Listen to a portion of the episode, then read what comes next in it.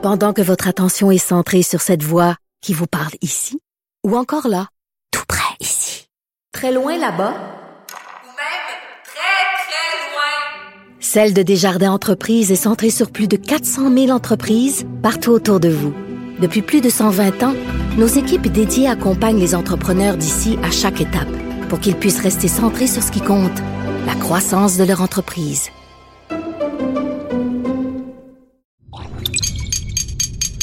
Cube Radio.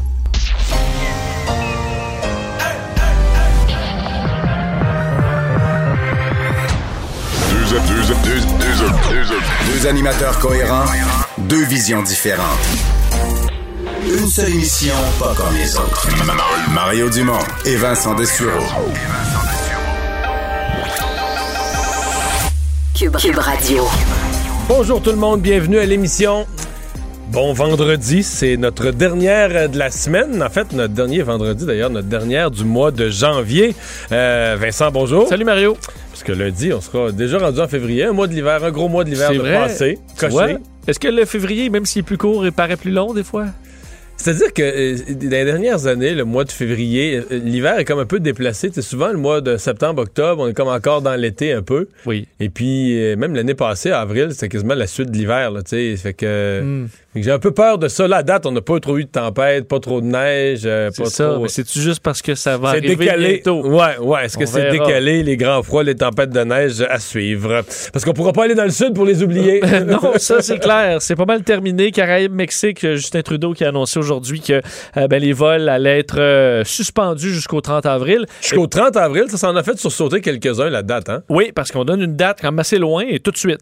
Euh, et sinon, pour les autres vols, ben là, c'est compliqué hein, parce qu'il faudra euh, res- respecter une quarantaine, dont trois jours à nos frais, sous supervision gouvernementale, puis la facture, 2000 dollars.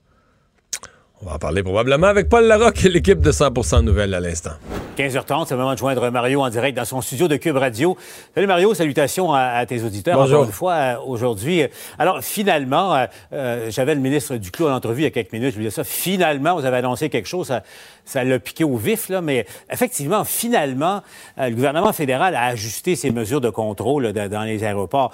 C'est vrai que le Canada avait dé- déjà des mesures en place parmi là, euh, les plus rigoureuses, ou en tout cas, assez rigoureuses, mais ça n'avait pas été ajusté en fonction de l'évolution du, variant et tout ça. Alors voilà qui a, été fait euh, aujourd'hui. De manière globale, Mario, comment comment t'accueilles les décisions et ce qui a été annoncé par Justin Trudeau aujourd'hui? Très positivement. Je pense que euh, là, là, on a des actions. Euh, C'est ce que beaucoup de gens attendaient. Euh, ça paraît prudent. Remarquez que M. Trudeau est dans l'air du temps. là. La France vient juste à l'instant même de faire la même chose. Un peu partout, les pays ferment leurs frontières aux voyageurs. On craint le, le variant, on craint beaucoup le, le variant britannique, les variants en, en général. Maintenant, aux deux observations de M. Duclos, euh, est-ce que ça a trop traîné? Pour moi, il n'y a pas de doute que la réponse, c'est oui. Moi, je pense qu'il aurait dû avoir des Ouais. mesures semblables annoncées quelque part vers la mi-décembre. Donc, oui, ça a traîné. Mieux vaut tard que jamais. On a aujourd'hui des actions valables, on va les prendre. La deuxième chose qu'il faut mettre euh, euh, dans le un peu euh, dans, le paysage, c'est que on a répété ça souvent. Là. M. Trudeau l'a dit, on a parmi les des mesures parmi les plus sévères dans le monde. Euh, je pense que c'est, excusez-moi là d'être plate, mais c'est doublement pas vrai. Je veux dire, dès qu'on se met, euh, aller demander ça aux joueurs de tennis qui sont arrivés à l'Omnium d'Australie, sais, si on a des mesures à mon avis qui sont dans la moyenne du monde, pas parmi les plus sévères, donc dans la moyenne du monde, Non, non. et qui étaient peu appliquées. Parce que ça, c'est l'autre bout. C'est une chose d'avoir des mesures sur papier. C'est après ça, qu'est-ce que tu as comme système d'inspection, comme capacité de vérification pour que les gens là, se sentent qu'ils ont l'obligation de respecter la mesure. Donc la quarantaine, la quarantaine au Canada, sur papier, c'était correct. C'était pas ce qu'il y a de plus sévère au monde, mais c'était correct et c'était peu respecté. Alors, on se comprend qu'il fallait, euh, dans l'état actuel de, la pandémie, des nouveaux risques, il fallait ajuster ça et ça a été fait et tant mieux. Mario, euh, et là, un, élément là-dedans, parce que on le rappelle, il y a trois, quatre mesures. Au fond, c'est simple. Les compagnies aériennes ont enlevé une grosse épine au pied euh, du gouvernement fédéral, vol, enfin volontairement. Ça reste à voir jusqu'à quelle mesure ça a été volontaire, mais les compagnies suspendent à compter de dimanche leur vol pour le sud, les, les- les vacances à, à la plage. Ça, c'est un dossier réglé. Réglé. Il faudra ramener mais, les mais Paul, clients qui sont euh, là-bas. Paul, mais- il, va, il va y avoir un programme d'aide, là. Parce que, tu sais, le, le pro- le Canada est un des seuls pays qui a Ouais. jamais. Il y a eu le programme de subvention salariale qui s'est appliqué, là, qui a aidé les compagnies aériennes Mhm. comme Air Canada, mais il n'y a jamais eu un programme spécifique spécifique aux compagnies, aux compagnies d'aviation qu'il y a eu à peu près partout dans le monde. Alors là, à mon avis, là, avec cette, euh, cet ultime effort, ce, ce- ce sacrifice, ce énième sacrifice qu'on demande aux compagnies d'aviation, moi, Paul, là, je gagerais ma chemise qu'il y a euh, dans l'entente, là, il y a un deal qui a été fait de dire, regardez, là, on, on vous demande ça, Ouais. aidez-nous maintenant, puis là, on s'assoit rapidement, puis on trouve un programme d'aide. Je suis presque certain. Et, c'est quoi, Mario, pour le consommateur, si ça s'avère, c'est pas une mauvaise nouvelle en soi, parce que les, euh, les transporteurs aériens d'ici vont, vont souffrir et il y en a qui risquent de tomber carrément. On connaît les difficultés de transat, on verra pour la suite, mais euh, même West Wing et puis Sunwing n'est pas, euh, pas, ne sont pas à l'abri éventuellement euh, de, de- de- de conséquences catastrophiques. Mais Mario, l'autre élément, c'est que, bon, là, euh, un voyageur qui arriverait, ça va comment, entrer en vigueur à la mi-février, selon ce qu'on croit comprendre. là. Tous- les voyageurs, euh, bon, arrivent à, Montréal-Trudeau, par exemple, doivent subir un test, paient pour le test, et ensuite s'en vont à l'hôtel, paient pour l'hôtel, coût de la facture, 2000 dollars à peu près. C'est assez élevé, Mario, pour un tout inclus là, de 2000 dollars pour trois jours. On va, on va Ouais, mais on, on va se dire la vérité, Paul. Je pense que le but, c'est de. ouais, c'est ça. Le but, c'est carrément de décourager les gens de voyager, de faire que ceux qui voyagent, c'est ceux qui, qui ont vraiment, vraiment, vraiment absolument besoin, mais de décourager euh, les gens de voyager. Et là, quand, les gens qui, qui, qui trouvaient la facture élevée, c'est ce que je pense que certaines personnes avaient fait leur calcul strictement en fonction d'une chambre d'hôtel. Tu disais, ah, ben, OK, un certain nombre de nuits, à, mettons, à 150 pièces la nuit pour une chambre d'hôtel. Mais là, le gouvernement fait payer toute l'opération. Le gouvernement fait payer l'ensemble de l'opération de surveillance et tout et tout. C'est une autre affaire, Ouais. là. Ben, c'est pas, pas une mauvaise idée en soi. Là. C'est- ça décourage quelqu'un, en tout cas. euh, enfin, les gens, les gens qui n'ont qui ont pas d'ennui euh, financier, euh, peut-être, eux, c'est pas grave, mais pour la plupart des gens, euh, ça le sera. L'autre élément, bon, la réaction de Québec, tu as vu, le Québec qui applaudit la, vice-première ministre là, qui est, euh, au nom du gouvernement, très, très satisfaite. Et là, Mario, à compter de lundi, tiens, il s'est passé quelque chose. À compter de lundi, la Sûreté du Québec va pouvoir aller émettre, s'il y a lieu, des contraventions euh, aux voyageurs qui ne respecteraient pas leur quarantaine à la maison. Ce qui était impossible hier est devenu possible par enchantement. Qu'est-ce qui a pu se passer, Mario, cette nuit, d'après toi? Il faudra qu'on nous l'explique. euh, C'est une explication qui aura à être donnée. Mais c'est certain que la journée d'aujourd'hui, c'est un peu drôle là, parce que toute la semaine, M. Legault qui a eu des mots très, très durs pour M. Trudeau, finalement, on a eu l'impression aujourd'hui que quand, quand c'est pour critiquer Justin Trudeau, ça, c'est une job de premier ministre, mais quand c'est pour le féliciter, c'est une job de vice-première ministre parce que c'est Geneviève Guilbeault. D'habitude, c'est l'inverse, hein? Ben oui. Ouais, D'habitude, c'est l'inverse. Ben oui, ben oui. Mais enfin, euh, c'est un peu, un peu comique comme ça. Remarque, il y a probablement des situations d'agenda ou autres. là. Mais euh, Mme Guilbeault l'a fait, par exemple, euh, très bien, là, pas euh, sans réserve. Puis elle, s'est dit satisfaite, puis c'était, c'était correct. Mais euh, oui, effectivement, là, ça enlève, ça remet, disons, en perspective les critiques que M. Legault a adressées là, un, peu, un peu toute la semaine. Mario, l'au- l'autre élément, bon, tu as vu, finalement, c'est reporté à lundi. Les Juifs assidiques d'Outremont qui ont fait la manchette en fin de semaine dernière en, défiant les règles, euh, testent, au fond, euh, la légalité des, des mesures actuelles, restrictions 10 personnes maximum pour un rassemblement euh, religieux. On, sait qu'eux, ils invoquent 10 personnes dans une pièce.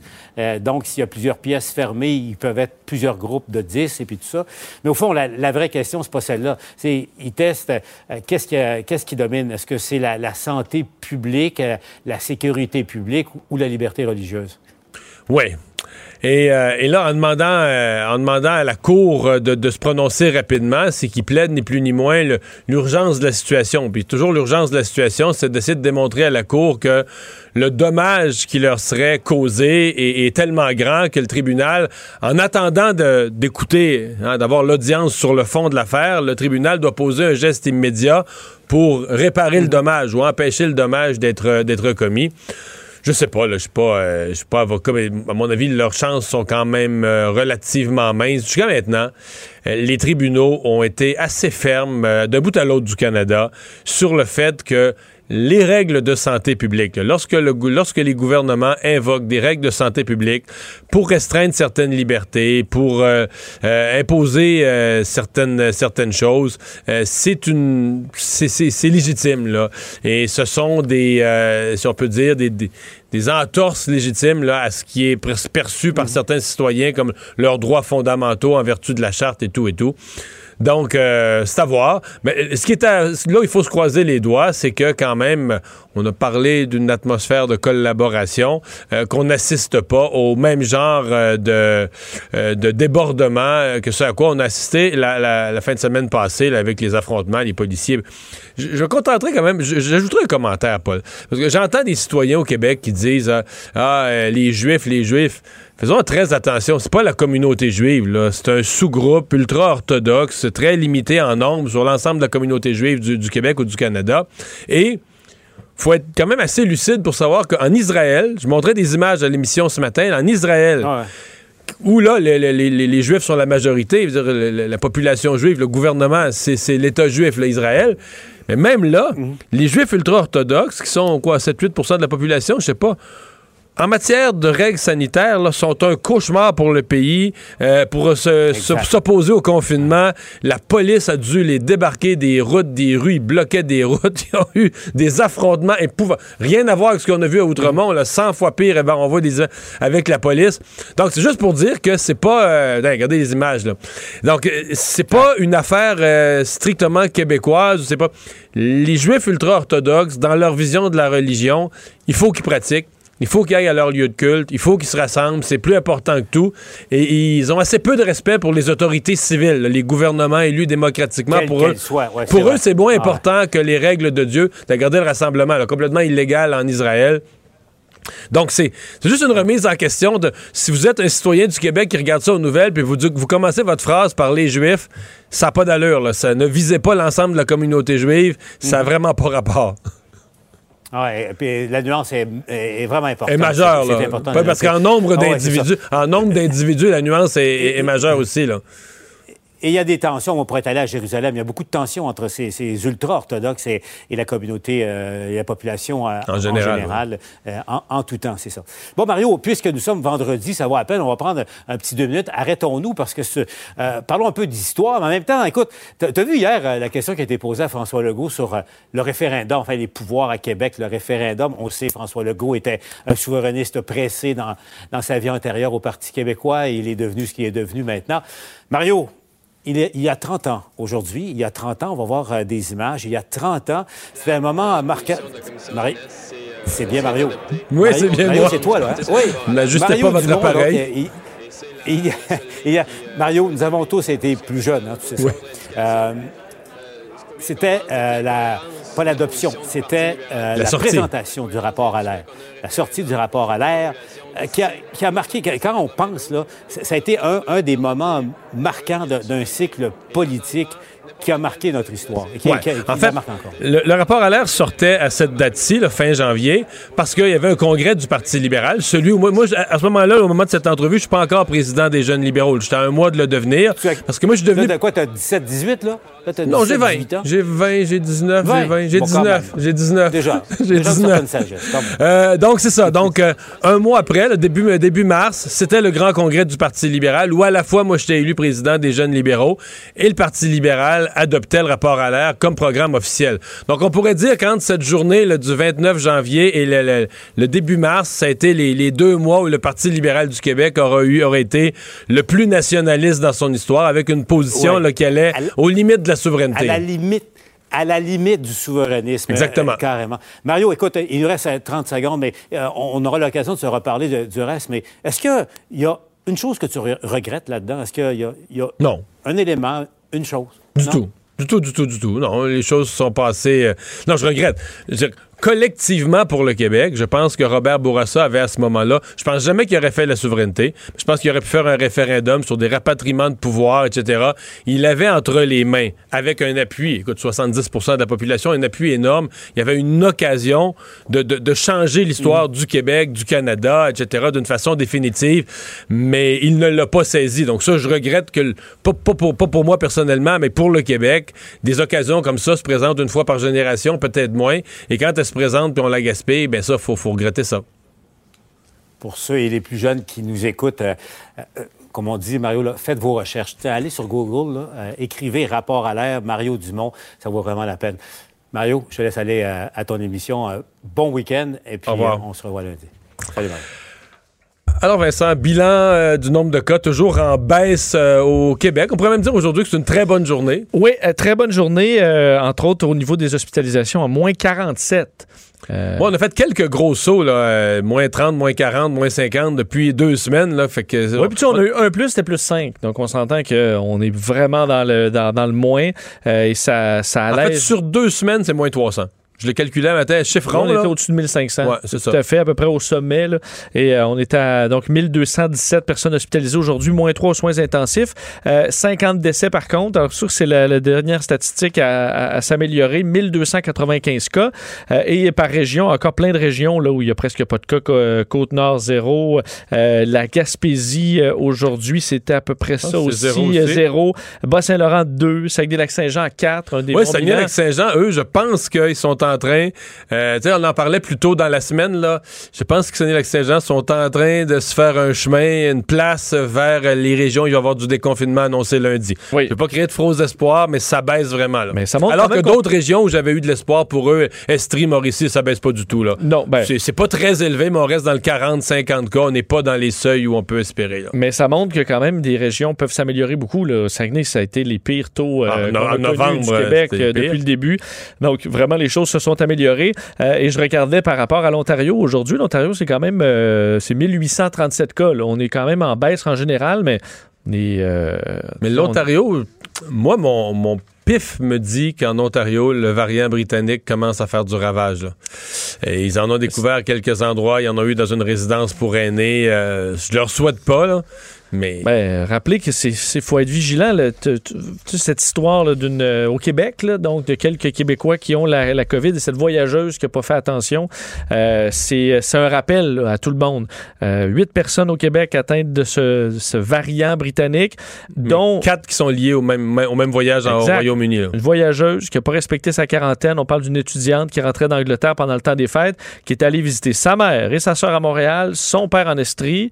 Euh, tout le monde a attrapé euh, le- le- le- la COVID et du variant Tout, britannique. tout ce qui n'était pas supposé arriver, qui n'était pas essentiel, a pas fait sa quarantaine, a visité des gens à Noël, tout fait ce qui était interdit avec le variant britannique. Tout à fait. Et là, ce que ça montre, c'est l'importance parce qu'il y a quatre autres, en fait, deux autres personnes qui auraient également voyagé, euh, deux autres qui euh, qu'on sait qu'ils ont, euh, bon, qui, qu'ils ont contracté ce, ce- ce variant en voyage. Donc, probablement que les quatre autres cas, Ouais. c'est des voyages. Ce, Les- qui fait, ce qui fait dire à certains, on semble pas avoir de contamination communautaire au, au Québec. Maintenant, euh, peut-être les gens sont pas familiers, je vais le réexpliquer. Euh, Quand on passe un test de la COVID, les gens passent le test, on va au laboratoire, puis là, on dit, ah, positif. Monsieur, vous avez la COVID, madame, vous avez la COVID. Là, vous avez votre test COVID. Pour savoir, est-ce que ce serait par hasard ou par accident le variant britannique ou le variant d'Afrique du Sud, il faut reprendre le test ou un, sous-échantillon du test et l'envoyer dans un autre laboratoire où là, on fait de la génomique. On va aller carrément voir la, séquence ou la séquence ADN, ARN. Et là, euh, là, on va identifier. Alors, c'est un test plus complexe, plus long, etc. Là, l'objectif, ce serait qu'on prenne 10% de nos tests pour les retester. On est encore loin de ça. ben, moi, je pensais qu'on était à 3, mais ce matin, le docteur Gaston Dessam disait à LCN, non, non, on vise 3. Fait que là, si on vise 3, ça me dit qu'on est à 1 ou 2. Et donc, pour l'instant, ce que j'en déduis, c'est que ce sont principalement des gens de retour de voyage. Tu comprends? C'est comme un cercle vicieux. On, on vérifie juste eux. là. On vérifie les gens de retour de voyage, puis on ne vérifie pas les autres. Puis on dit, ah ben là, tous ceux qui ont euh, le, tous ceux qui ont le variant britannique sont de retour de voyage. Oui, je comprends, mais il faudrait. Donc là, on va commencer à le faire. Quand on va arriver vers 5% 10% ça veut dire que de façon aléatoire, oui, on va tester ceux qui reviennent de voyage parce qu'ils sont plus à risque. Mais il n'y en aura plus de toute façon, ben ben, là, ça, ça- ça va diminuer. Mais après ça, on va se mettre à tester dans la population en, en général. On va en prendre, mettons, à toutes les, à toutes les 10 tests on va- positifs. On va en prendre un, on va l'envoyer. Et c'est là qu'on va découvrir, est-ce que ça reste toujours à zéro, tant mieux. Mais peut-être qu'on va avoir des mauvaises surprises, qu'on va se rendre compte que... Et c'est toujours 5% des tests, tu dis il y a 5 euh, Ah de, de- de- de variants britanniques. Mais peut-être qu'on va se rendre compte justement que, oups, ça menait d'un canton de l'Est, on a deux, trois cas de personnes qui n'ont pas voyagé du tout, puis qui ont, le- qui ont le variant britannique, qui, là, ça, là, ça nous dit, OK, il circule dans la communauté.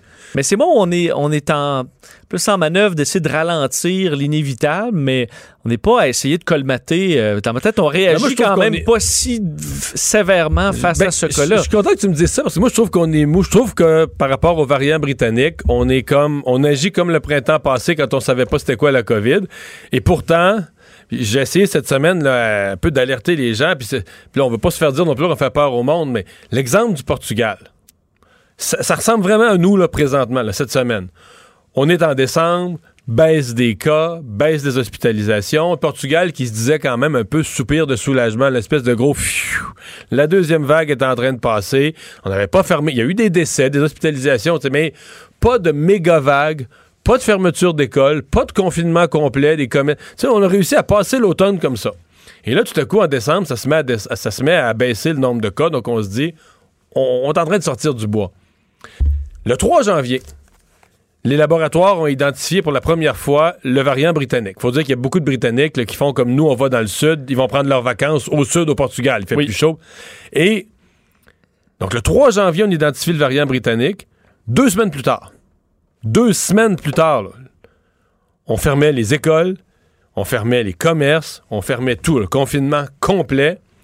Et cette semaine, des hôpitaux de fortune, des hôpitaux de campagne à Lisbonne parce qu'il n'y a plus de place dans les hôpitaux réguliers, des décès, le, nombre de décès qui a fait le tour du monde, et tu dis, OK, quand ils disent qu'il est plus contagieux, le variant britannique, puis qu'en peu de temps, ben, ça l'a fait, ça- les premiers à l'avoir vécu, c'est le Royaume-Uni durant le mois de décembre.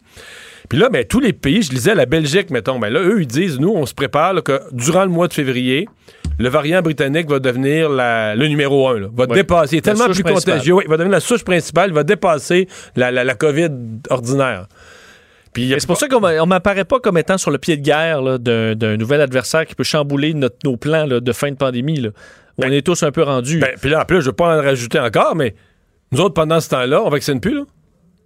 L'autre, l'autre élément de guerre là, qui est de dire, ben là, on protège des gens, on protège des gens, on vaccine plus. Puis là, un matin, il s'est donné 2-3 000 vaccins. Au, au- au cabinet de Christian Dubé, ce qu'on dit, c'est que présentement, là, toute la semaine, on a donné près 3-4 000 par jour, ce qui est ridicule, très, très peu, mais on n'a plus. Mais semble-t-il que là, on n'a plus. On, donnait les, à- au bout, on donnait les dernières, dernières réserves. Là, on est à plus de 99 des doses administrées. Donc, ça veut dire que ce qui reste dans les congélateurs, c'est, des pinottes, là. Puis là, euh, on va avoir moins de Moderna, moins de Pfizer encore la semaine prochaine. Ça montre que l'idée de laisser le virus circuler, puis plus il circule, plus tu as des chances de qu'il y ait des mutations du genre et que des variants encore plus euh, dangereux arrivent. Et t'as vu, puisqu'on parle de vaccin, t'as vu euh, The Economist quand même. euh, Oui, tu m'as. Oui, euh, oui, oui. Ce matin, j'ai présenté ça à LCN, cette carte du monde. Puis là, quand on, quand on dit quand même des intelligence unit là, de The Economist, c'est. C'est des, des, des- un peu comme les unités stratégiques, le mélange d'économistes, de prévisionnistes, des gens habitués à essayer de faire des modèles pour deviner ce qui s'en vient dans le monde. Eux, ils disent il y a une rareté des vaccins. C'est pas tous les pays qui vont vacciner aussi vite qu'ils le pensent. Et donc, ils ont catégorisé les pays en quatre catégories. Ceux qui vont être vaccinés cette année, 2021, ceux où ça va être fini début 2022, première moitié de 2022, deuxième moitié de 2022, puis les pays pauvres, là, il y a 80 pays pauvres qui envoient en C'est 2023. Ouais, ouais, ouais. Mais là, la surprise, c'est de dire, OK, les 37 pays qui sont colorés sur leur carte en bleu foncé, donc vaccinés 2021, le Canada n'est pas dedans. Donc, eux, dans leur modèle, considèrent que le Canada n'aura pas les vaccins euh, parce qu'on n'en fabrique pas, parce qu'on n'est pas bien positionné. Et donc, que la, la vaccination au Canada serait complétée première moitié de 2022. Il n'y a personne qui, qui est rendu là dans sa tête. Là. Non, nous, on pense Non, non. que- Moi, nous, dans ma pense- tête, c'est toujours avant. euh, Ben que moi, je pensais qu'on allait- très prudent. Moi, je pensais qu'on allait voyager cet été. Je pensais qu'on allait être vacciné au mois de juin. Puis après ça, on s'est résigné. OK, ça va être septembre. Peut-être qu'on va avoir de la liberté à Noël l'année prochaine. Mais là, on... en tout cas, j'espère que The Economist se trompe et que M. Trudeau, ses engagements sont, sont solides et fermes. Je- On le souhaite tout à fait, euh, parce que c'est sûr que les nouvelles sont pas si bonnes euh, concernant les vaccins aujourd'hui. D'ailleurs, bon, le Johnson Johnson, euh, les, les chiffres sont arrivés aujourd'hui, qui sont sûr que pour nous, on est on, on- on se rend compte à quel point on a été chanceux, on a été chanceux avec Moderna et Pfizer d'arriver avec des taux euh, de- de 90%. 80 plus de 90 On a fixé ça comme étant la norme. oui, on, avait, on s'attendait à ce que ce soit la même chose partout. C'est loin d'être le cas. Johnson Johnson a 66 dépendamment des endroits, par contre. Ouais, parce qu'on c'est comprend ça, que parce que pour l'Amérique du, Sud, Nord... c'est l'Afrique du Sud qui a fait baisser les scores. Oui, pour l'Amérique du Nord, on est au-dessus de 70 et surtout pour les formes graves, autour de 85 Donc, l'effet est là. Et les études, les phases 3 de- des autres ont été faites avant l'arrivée de ces variants-là. Donc, euh, peut-être que l'effet négatif, on ne l'a pas encore dans le, dans le chiffre de Pfizer et, euh, et de Moderna. D'ailleurs, Moderna annonçait, c'est Justin Trudeau qui, l'a, qui nous l'a appris ce matin, que ces retards, euh, ben, il y a des retards également qui s'ajoutent chez Moderna. Donc, on allait recevoir seulement 70 de la 78% de la livraison la semaine prochaine. Donc, ça accumule des retards chez Pfizer, des retards chez Moderna, qu'on espère récupérer là, ensuite parce que ça va s'accélérer. Mais ça, on commence à peut-être un petit peu plus sceptique. Ben ouais, ça devient inquiétant. Euh, le Parti québécois, très dur dans ses critiques euh, concernant le, gouvernement et sa performance dans le dossier de l'éducation. Oui, un des points étant que pour euh, François Legault qui disait que c'était une de ses priorités, l'éducation, selon Véronique Yvon, la députée péquiste qui est porte-parole en matière d'éducation, ben, ne passe pas de la parole aux actes, ne prête pas tout le concours qu'il devrait prêter pour quelqu'un qui prétend que l'éducation est sa grande priorité. C'est ce qu'elle disait aujourd'hui bon, il faut dire qu'hier, Véronique Yvon avait reproché à Jean-François Roberge, le ministre de l'Éducation, de faire vivre ce qu'elle appelait le supplice de la goutte d'eau, avec trop peu d'annonces, des annonces floues, euh, et qu'on euh, apprenait aujourd'hui euh, dans le journal qu'on atteignait des, bon, des taux jamais vus, là, en fait, jamais jamais été aussi élevé en cinq ans de démission de professeurs. On le comprend, là. Ça peut être moins intéressant pour des professeurs qui sont déjà mm. peut-être un peu tannés du domaine là, de faire de l'école à la maison ou autre. Euh, donc, euh, c'est une, euh, c'est une donnée qui est euh, qui est négative, de sorte que Véronique Yvon demande à ce qu'on négocie les négociations avec les enseignants, qu'on le fasse de bonne foi pour régler ce dossier-là de la Convention. Et chez Québec solidaire, l'autre partie d'opposition, euh, donc Christian Labrie, le porte-parole en, matière d'éducation, disait que c'était ridicule de se réjouir de la hausse des inscriptions dans les programmes d'enseignants, ce que fait euh, quand même plusieurs fois Jean-François Roberge, sans prendre compte des nombreuses démissions sur le terrain. En même temps, on est dans une situation particulière pour les enseignants, alors que, peut-être que certains quittent un peu plus tôt que prévu, peut-être pour la retraite ou euh, démissionnent carrément. Mais il y a quand même quelque chose euh, de plus large. Est-ce qu'il y a un secteur présentement dans le domaine privé où on dit les employés fuient, les employés quittent? Je veux dire, euh, les deux domaines où on dit que les gens fuient, c'est le système de santé et le système d'éducation. Les deux plus grands systèmes gouvernementaux du Québec, des gros systèmes étatiques. Même dans les écoles privées, on semble pas avoir tant de problèmes que ça de, départ de personnel. Donc, il va falloir finir par se poser la question est-ce que l'État est un bon employeur? Est-ce que les gens. Parce que c'est vrai que le défi du télétravail, tout le monde là, là. Oui. Mais les gens qui. Et ce qui est le plus drôle, c'est que les syndicats, qui nous bombardent à l'année longue que l'État est le pire employeur qui soit, si tu leur dis le mot privatisation, ils se tirent ses murs. C'est vrai. donc, tu as le goût de leur dire OK, d'abord, si tu veux pas te privatiser ça, c'est parce que l'État est, un bon employeur. Et l'employeur euh, modèle, tu veux rien entendre d'un autre type d'employeur, c'est l'État qui doit être l'employeur. Ils disent exactement ça. Ils se revirent d'abord, pendant les cinq années suivantes, ils disent que l'État est le pire employeur au monde. Maintenant, on vient fou. Mais il n'y a pas d'autres. J'essaie de penser à d'autres secteurs où tout le monde fuit. Les deux professions qu'on semble fuir, en fait, les deux. Même pas les professions, parce que c'est que les infirmières s'en vont travailler dans des cliniques privées, s'en vont travailler dans des centres privés. On fuit le système de santé, puis on fuit le système d'éducation.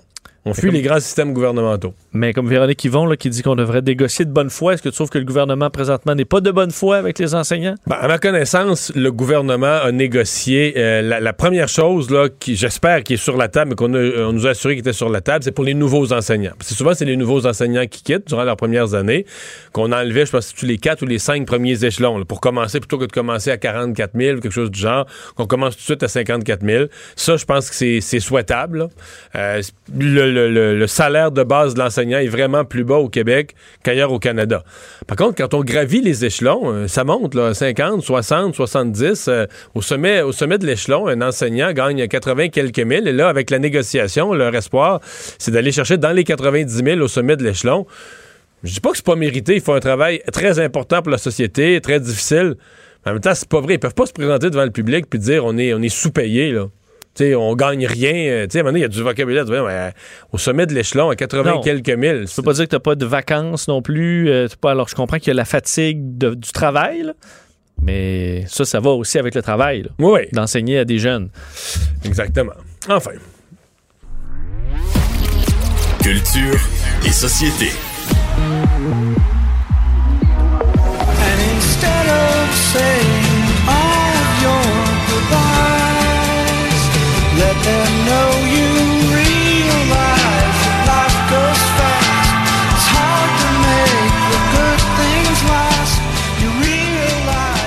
Bonjour Anaïs. Bonjour messieurs. Qu'est-ce qu'on entend?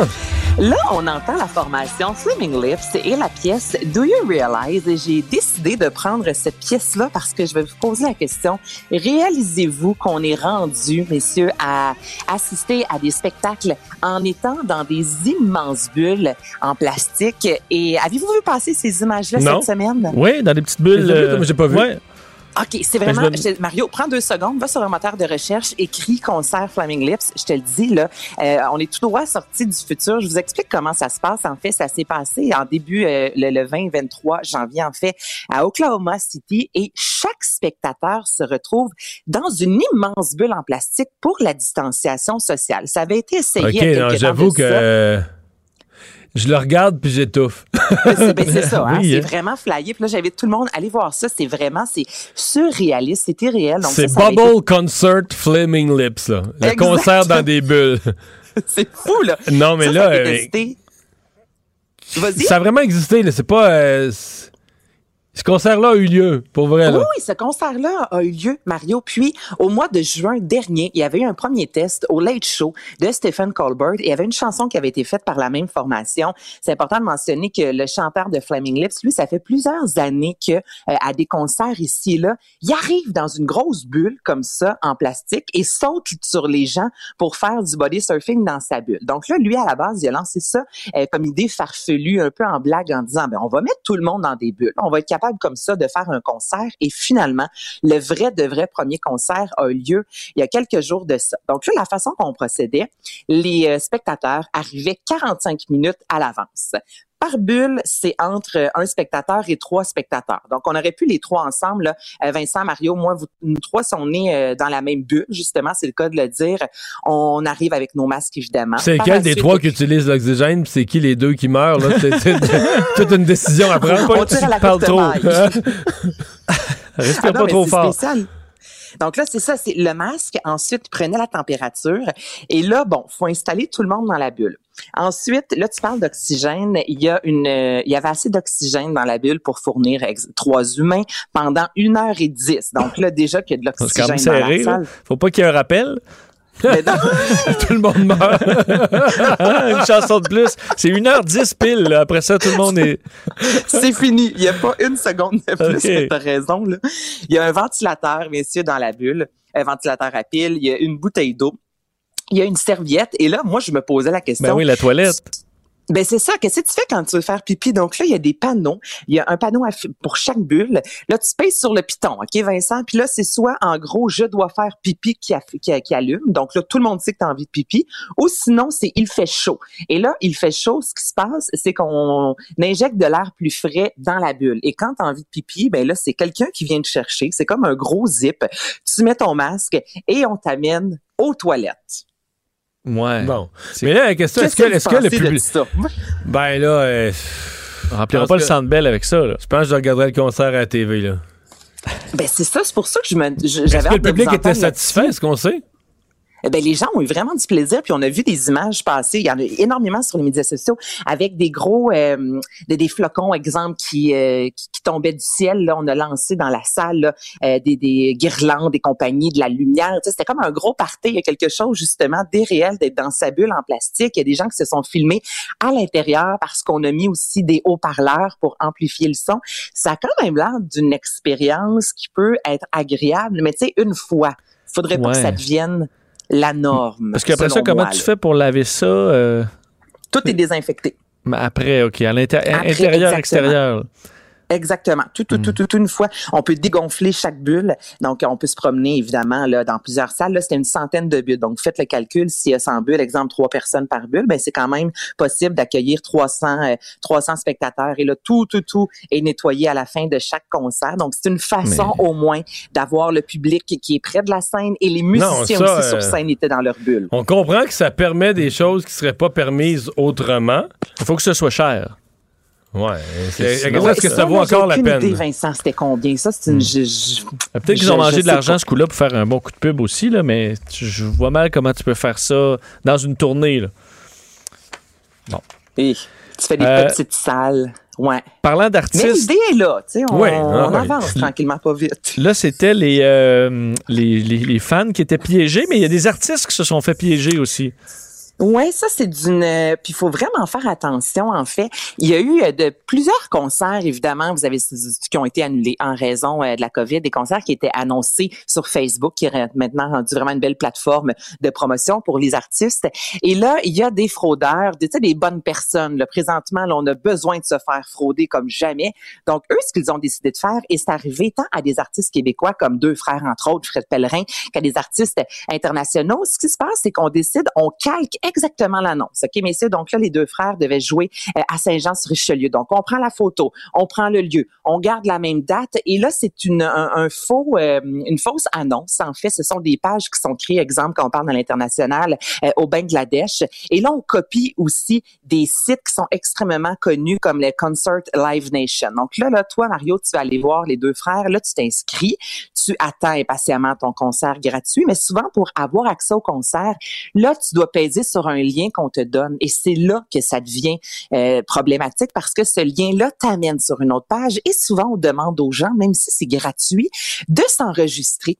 Et pour s'enregistrer, ben souvent, on demande la carte de crédit. Et c'est ce là, qui c'est s'est une passé fraude. dans Là, c'est une fraude. C'est ce qui s'est passé dans les dernières semaines. Et souvent, c'est très bien fait parce que euh, Exemple, pour un, un show de, de Katy Perry, tu t'inscris. Là, quand tu arrives sur le premier lien, parce qu'il y en a plusieurs liens aussi pour construire vraiment là, euh, que tu te sentes en sécurité. Donc, il y a une fausse publicité écrite euh, signée Concert Live Nation. De là, on te donne un autre lien qui t'amène à un autre endroit qui te promet d'avoir accès au concert. Là, tu t'inscris et on soutire de l'argent. C'est la même chose pour des fausses plateformes de streaming qui existent présentement.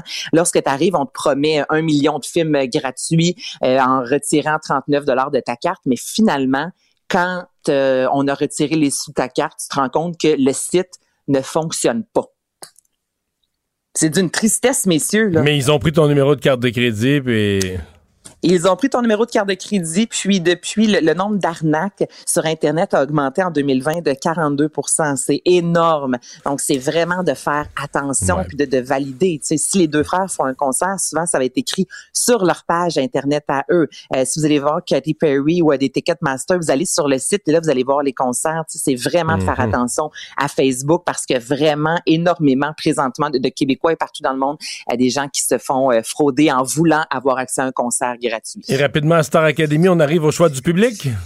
Alison Pétrin et Vincent Julien. Donc, ce sont les deux qui ont été euh, choisis par le public. Il y a plus de 250 000 personnes quand même qui ont voté en quatre jours. Donc là, on connaît euh, les 22 euh, futurs académiciens qu'on va découvrir le 14 février prochain. Et on sait que Patrick Normand, Louis-Jean Cormier, Fouki, les sœurs Boulay-Corneille et Laurence Nerbonne feront partie du premier variété à la Saint-Valentin. N'oubliez pas ça, messieurs, 14 février. Merci Anaïs. Salut, bonne, Bye bye, bonne semaine. Il explique et démystifie l'économie. Pierre-Olivier Zappa, à vos affaires. Bonjour Pierre-Olivier. Salut Mario. Alors, euh, ben, nuance par rapport aux annonces faites par M. Trudeau aujourd'hui, parce que les compagnies qui ne n'offriront plus de voyages vers le sud sont des compagnies canadiennes. Euh, mais il y a des compagnies pas canadiennes qui peuvent quand même faire le, le trajet. United, Delta, Copa Airlines, Aeromexico confirment qu'ils vont continuer ou du moins maintenir les liaisons tant qu'il y a des clients entre les aéroports canadiens et euh, les aéroports des Caraïbes. Et j'ai obtenu la confirmation qu'il y a des Québécois aujourd'hui qui tiennent absolument à voyager et qui ont pu se procurer des billets sans problème euh, à destination du Mexique et, et de la République dominicaine en voyageant à bord de transporteurs aériens qui ne sont pas euh, les, les, Les quatre grands Canadiens, c'est là. ça. Exactement. Sunwing, WestJet, Air Canada, Transat. Des gens qui Alors- sont des gens qui sont enclins à payer le, le 2000 dollars à l'hôtel au retour là. Il y a des gens qui sont prêts à le faire. Et Mario, je te dirais qu'il y a des gens qui sont tellement prêts à voyager qu'ils sont prêts à contourner les règlements en place, mis en place aujourd'hui. J'ai eu la confirmation et, je t'explique euh, que certains ont déjà réservé un billet avec Delta Airlines pour le Mexique. Leur billet de retour, c'est New York. Ils se louent une voiture, se rendent à la frontière, présenteront éventuellement un test euh, négatif en espérant qu'il soit négatif et veulent rentrer à la maison sans nécessairement devoir passer par euh, la quarantaine obligatoire dans les hôtels. Alors tu vois, il y a des façons de contourner quand même le système à Ottawa. Ouais. Je ne suis pas en train de dire que Que ça va être des grands nombres, de ça va, ça va être des grands nombres de personnes qui vont se Non. lancer dans ça, là. Euh, mais reste à voir comment vont se comporter les autres compagnies aériennes. Euh, Est-ce que de leur propre gré, les compagnies internationales vont également cesser ce type de liaison?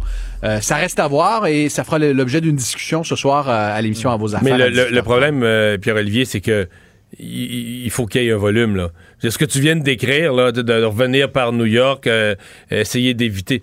Je dis pas, il y a toujours un fin finaux pour faire ça. Maintenant, est-ce que des complications semblables, euh, c'est un volume de clientèle qui justifie de faire des vols?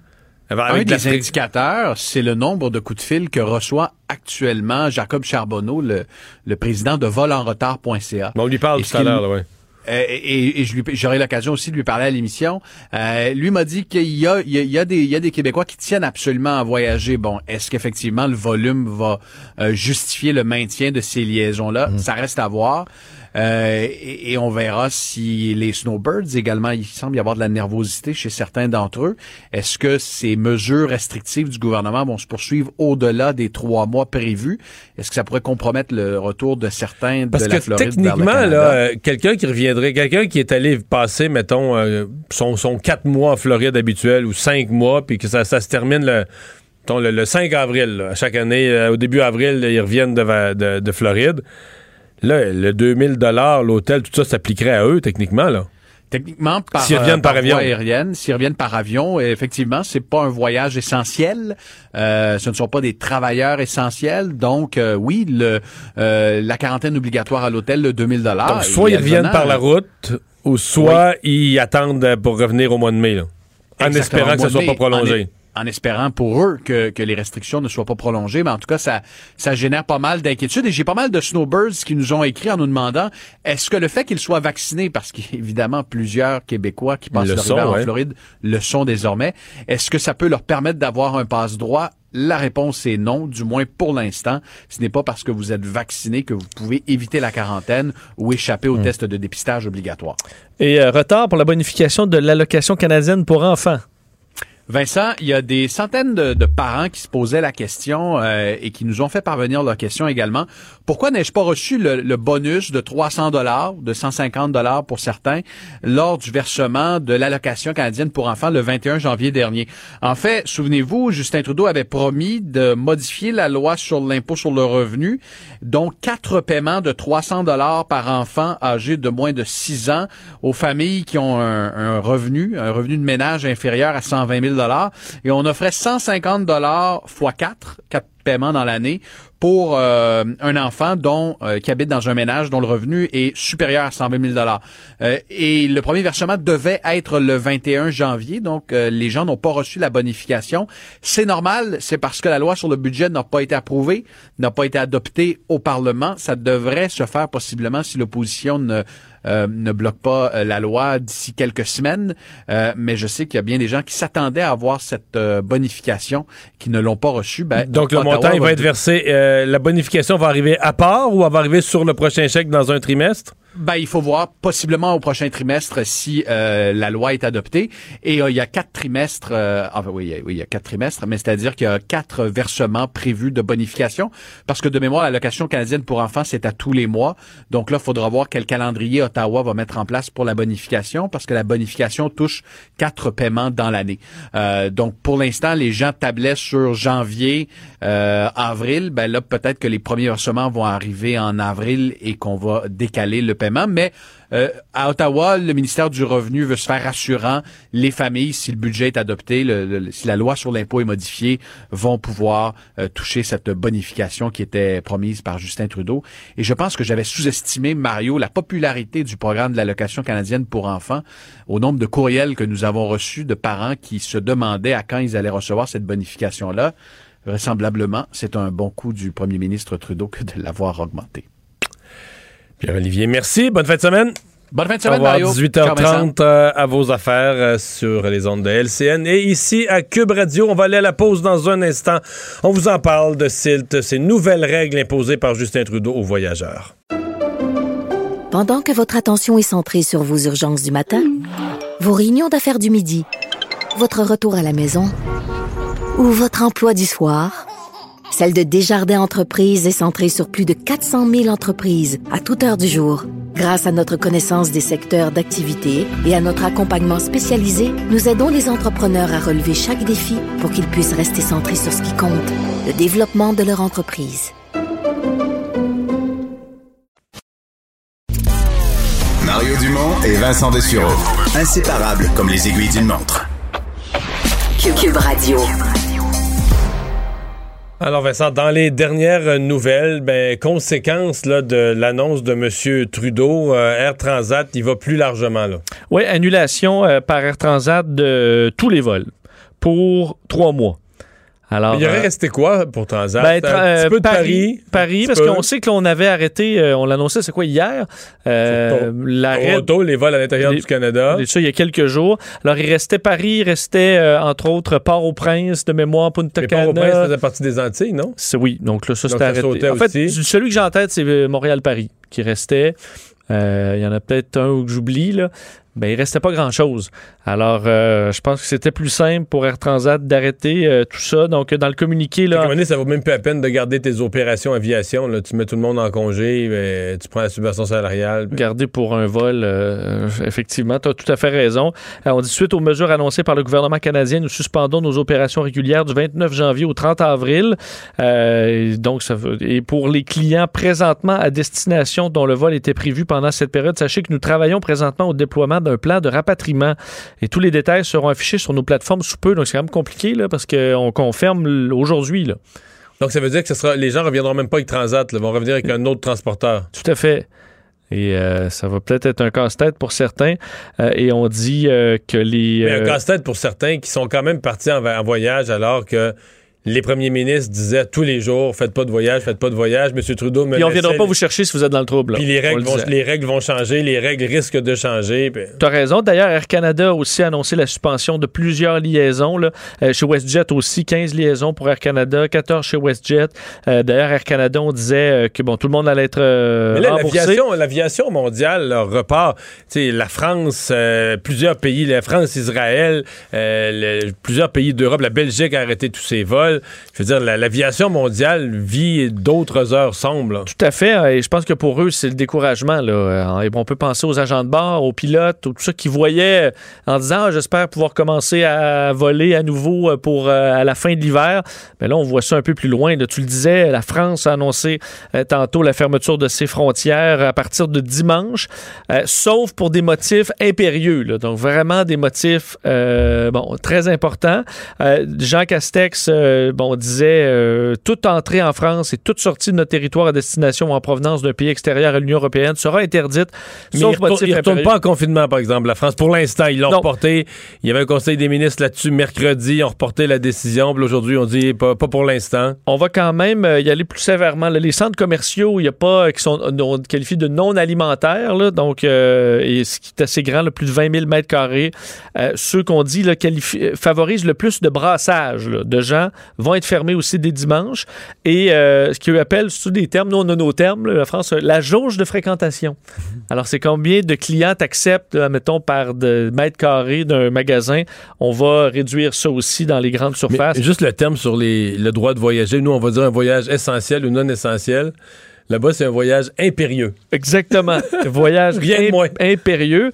Euh, D'ailleurs, je sais que tu me faisais remarquer cette nouvelle par rapport à la France, là, euh, sur la distanciation. Ben oui, euh, le, le fameux, parce que là-bas, c'était pas deux mètres. hein. D'ailleurs, il y a bien des gens au Québec qui disaient ça depuis le printemps. Voyons, en Europe, c'est pas deux mètres. Oui, et euh, ben, ça risque d'être euh, deux mètres finalement, parce que c'était donc euh, un mètre, et voilà que ça change. Il y a des endroits que c'était un mètre et demi.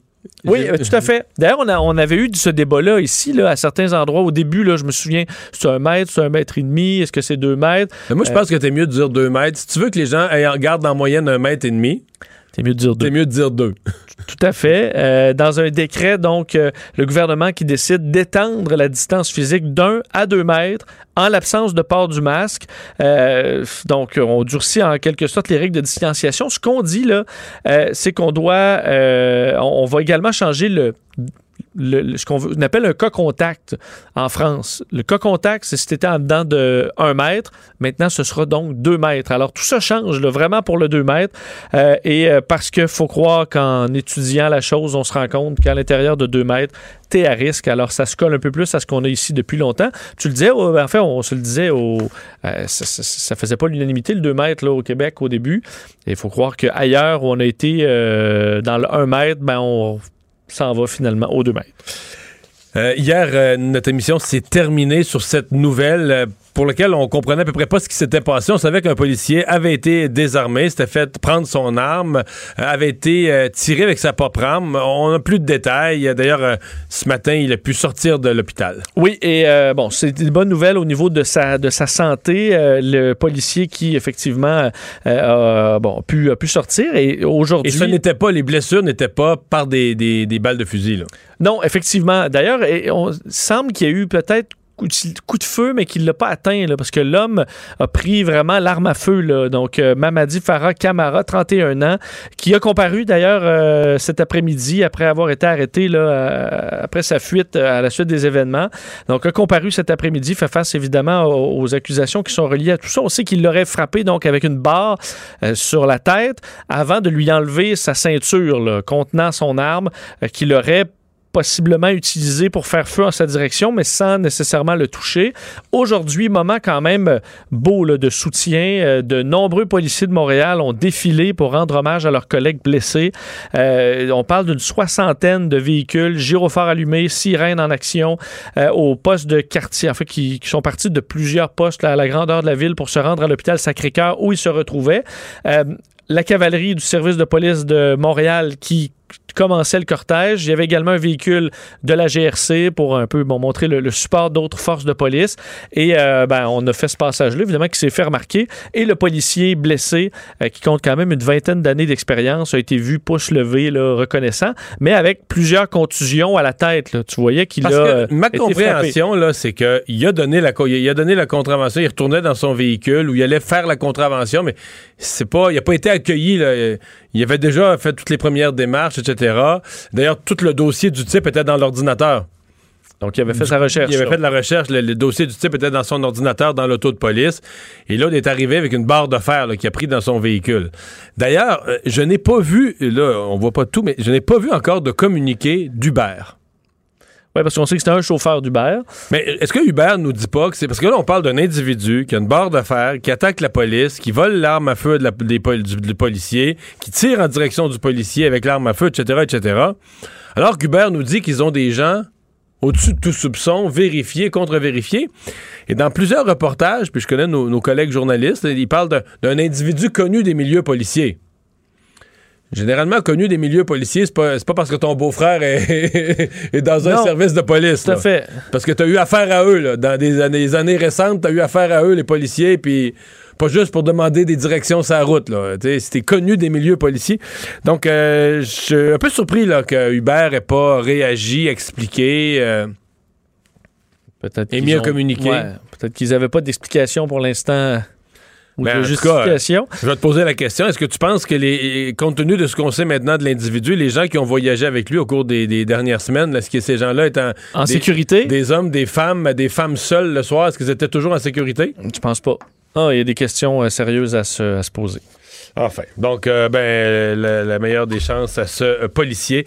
Euh, quatrième euh, anniversaire, commémoration du drame de la mosquée de Québec. Oui, il y aura d'ailleurs cérémonie officielle ce soir à 18h pour marquer ce quatrième anniversaire de cette tragédie à la Grande Mosquée de Québec. Régis Labaume, le ministre fédéral, le ministre libéral fédéral Jean-Yves Duclos qui sera présent aussi.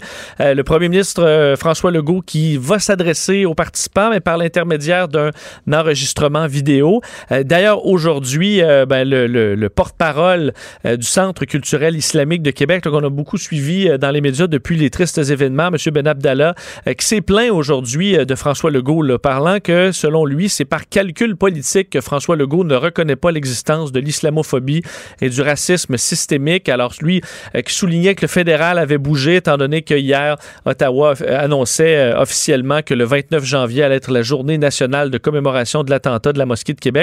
Et d'action contre l'islamophobie. Alors, je disais reconnaissant du fédéral, mais espérait que le gouvernement provincial emboîte le pas. Ouais. Je, comprends bien sa situation à lui. Euh, je comprends l'horreur du geste, mais faut, faut aller lire un peu sur les gens qui veulent que le terme islamophobie, mais qui ont gagné auprès de Justin Trudeau, que le terme islamophobie euh, devienne officiel dans leur esprit. Ce qu'ils souhaitent, c'est que tu peux pas avoir de critique euh, si un attentat est commis par des islamistes radicaux comme on a vu en France. Tu n'as plus le droit euh, de, parler de ça, de parler des problèmes de radicalisation, euh, etc. Puis je suis désolé, mais autant il faut être respectueux de l'ensemble des gens qui de l'ensemble des gens qui, qui pratiquent cette religion-là, la religion musulmane, qui sont de l'islam, autant ils ont un problème, comme d'autres religions l'ont eu dans le passé ou dans le présent, de radicalisation. Et euh, c'est pas vrai qu'on peut plus qu'on peut plus discuter ça. C'est sûr que le- toute la classe politique après l'événement ont été euh, de tout cœur avec euh, Tout à fait. avec les victimes. Ça, je pense qu'aucun, euh, qu'on peut pas autant au niveau municipal, provincial que, que fédéral, ça a été assez clair partout. Et finalement, tu veux me parler du pouvoir insoupçonné d'une sieste? Oui, la sieste. Euh, Est-ce que tu fais des siestes des fois? Que- Vraiment pas fort là-dessus. En pas fait, parce j'en que- fais pas, je dors pas de jour. Et les quelques fois dans ma vie, moi, quand je, mettons, je me réveille d'une sieste, c'est comme. euh, je peux plus fonctionner. inactif, là. Ouais, ouais, Ah non, non, tu- je ben, suis complètement perdu. euh, rien à voir avec se lever le matin. Là. Mais ça dépend, il y a la durée de la sieste. là. Ouais, j'ai déjà entendu ça, qu'il y a des théories sur les durées de C'est pas des sieste. théories de ça fonctionne. Mais dans mon cas, c'est une paralysie complète de l'ensemble des circuits euh, physiques et intellectuels. Parce que pour moi, avec Salut Bonjour, là, pas le choix de maîtriser un peu l'art de la Mais C'est pour sieste. ça que c'est pour ça que j'ai déjà averti bien des gens que moi c'est des horaires que les horaires de matin là, de 5h 6h le matin puis on se levait mettons les gens qui se lèvent à 3h30 mais je, je décéderais mettons au deuxième mois tout simplement parce que je ferais pas plus de Mais t'en as sieste fait un peu de matin. hein? je dormirais ben un peu mais toujours en réussissant à me lever malgré que je suis magané à cause de ça mais en me levant là je me lève à 5h25 c'est Ouais. c'est épouvantable mais C'est pas 2h20 mais comme c'est moi. pas demain, 2h20 là. comme toi c'est ça Bon. Euh, mais sache qu'en vieillissant, la sieste, Mario, pourrait préserver tes euh, habiletés cognitives. Ah oui. Oui, selon euh, donc une vaste étude auprès de 2000 personnes euh, qui est publiée dans le magazine euh, General Psychiatry aujourd'hui, comme quoi des adultes de 60 ans et plus qui font une sieste en après-midi ont sur toutes les, les catégories là, de- de- par rapport aux euh, statistiques de performance du cerveau, euh, semblent préserver davantage leur fonction cognitive avec cette sieste. Puis on sait qu'il y en a quand même qui font des siestes parce qu'ils sont malades. Là. On dit ça, il faut quand même calculer ça. là. Il y en a qui ont...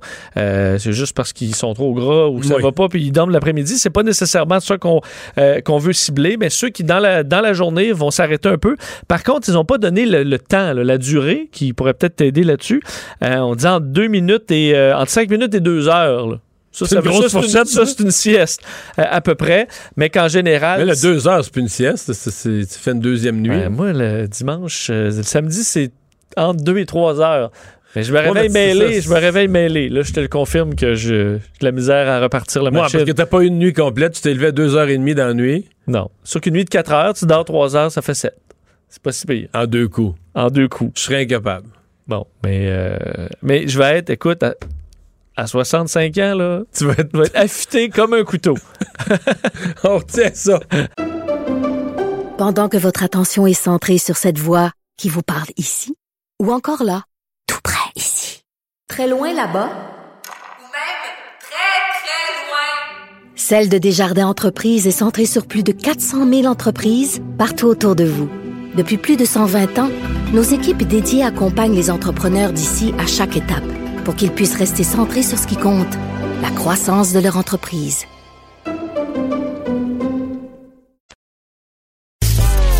Mario Dumont et Vincent Dessureau. Un duo aussi populaire que Batman et Robin. Cube Radio. Alors, vous connaissez maintenant les nouvelles règles du gouvernement fédéral en matière de voyage. On en discute avec euh, Jacob Charbonneau, cofondateur et président directeur général de l'entreprise euh, Vol en retard. Bonjour. Bonjour, M. Dumont. Ça va voyager pas mal moins, là. Je. Peut-être. Peut-être. Peut-être. Peut-être pa- parce que euh, c'est une décision volontaire de nos transporteurs canadiens, mais on n'a pas fermé les frontières.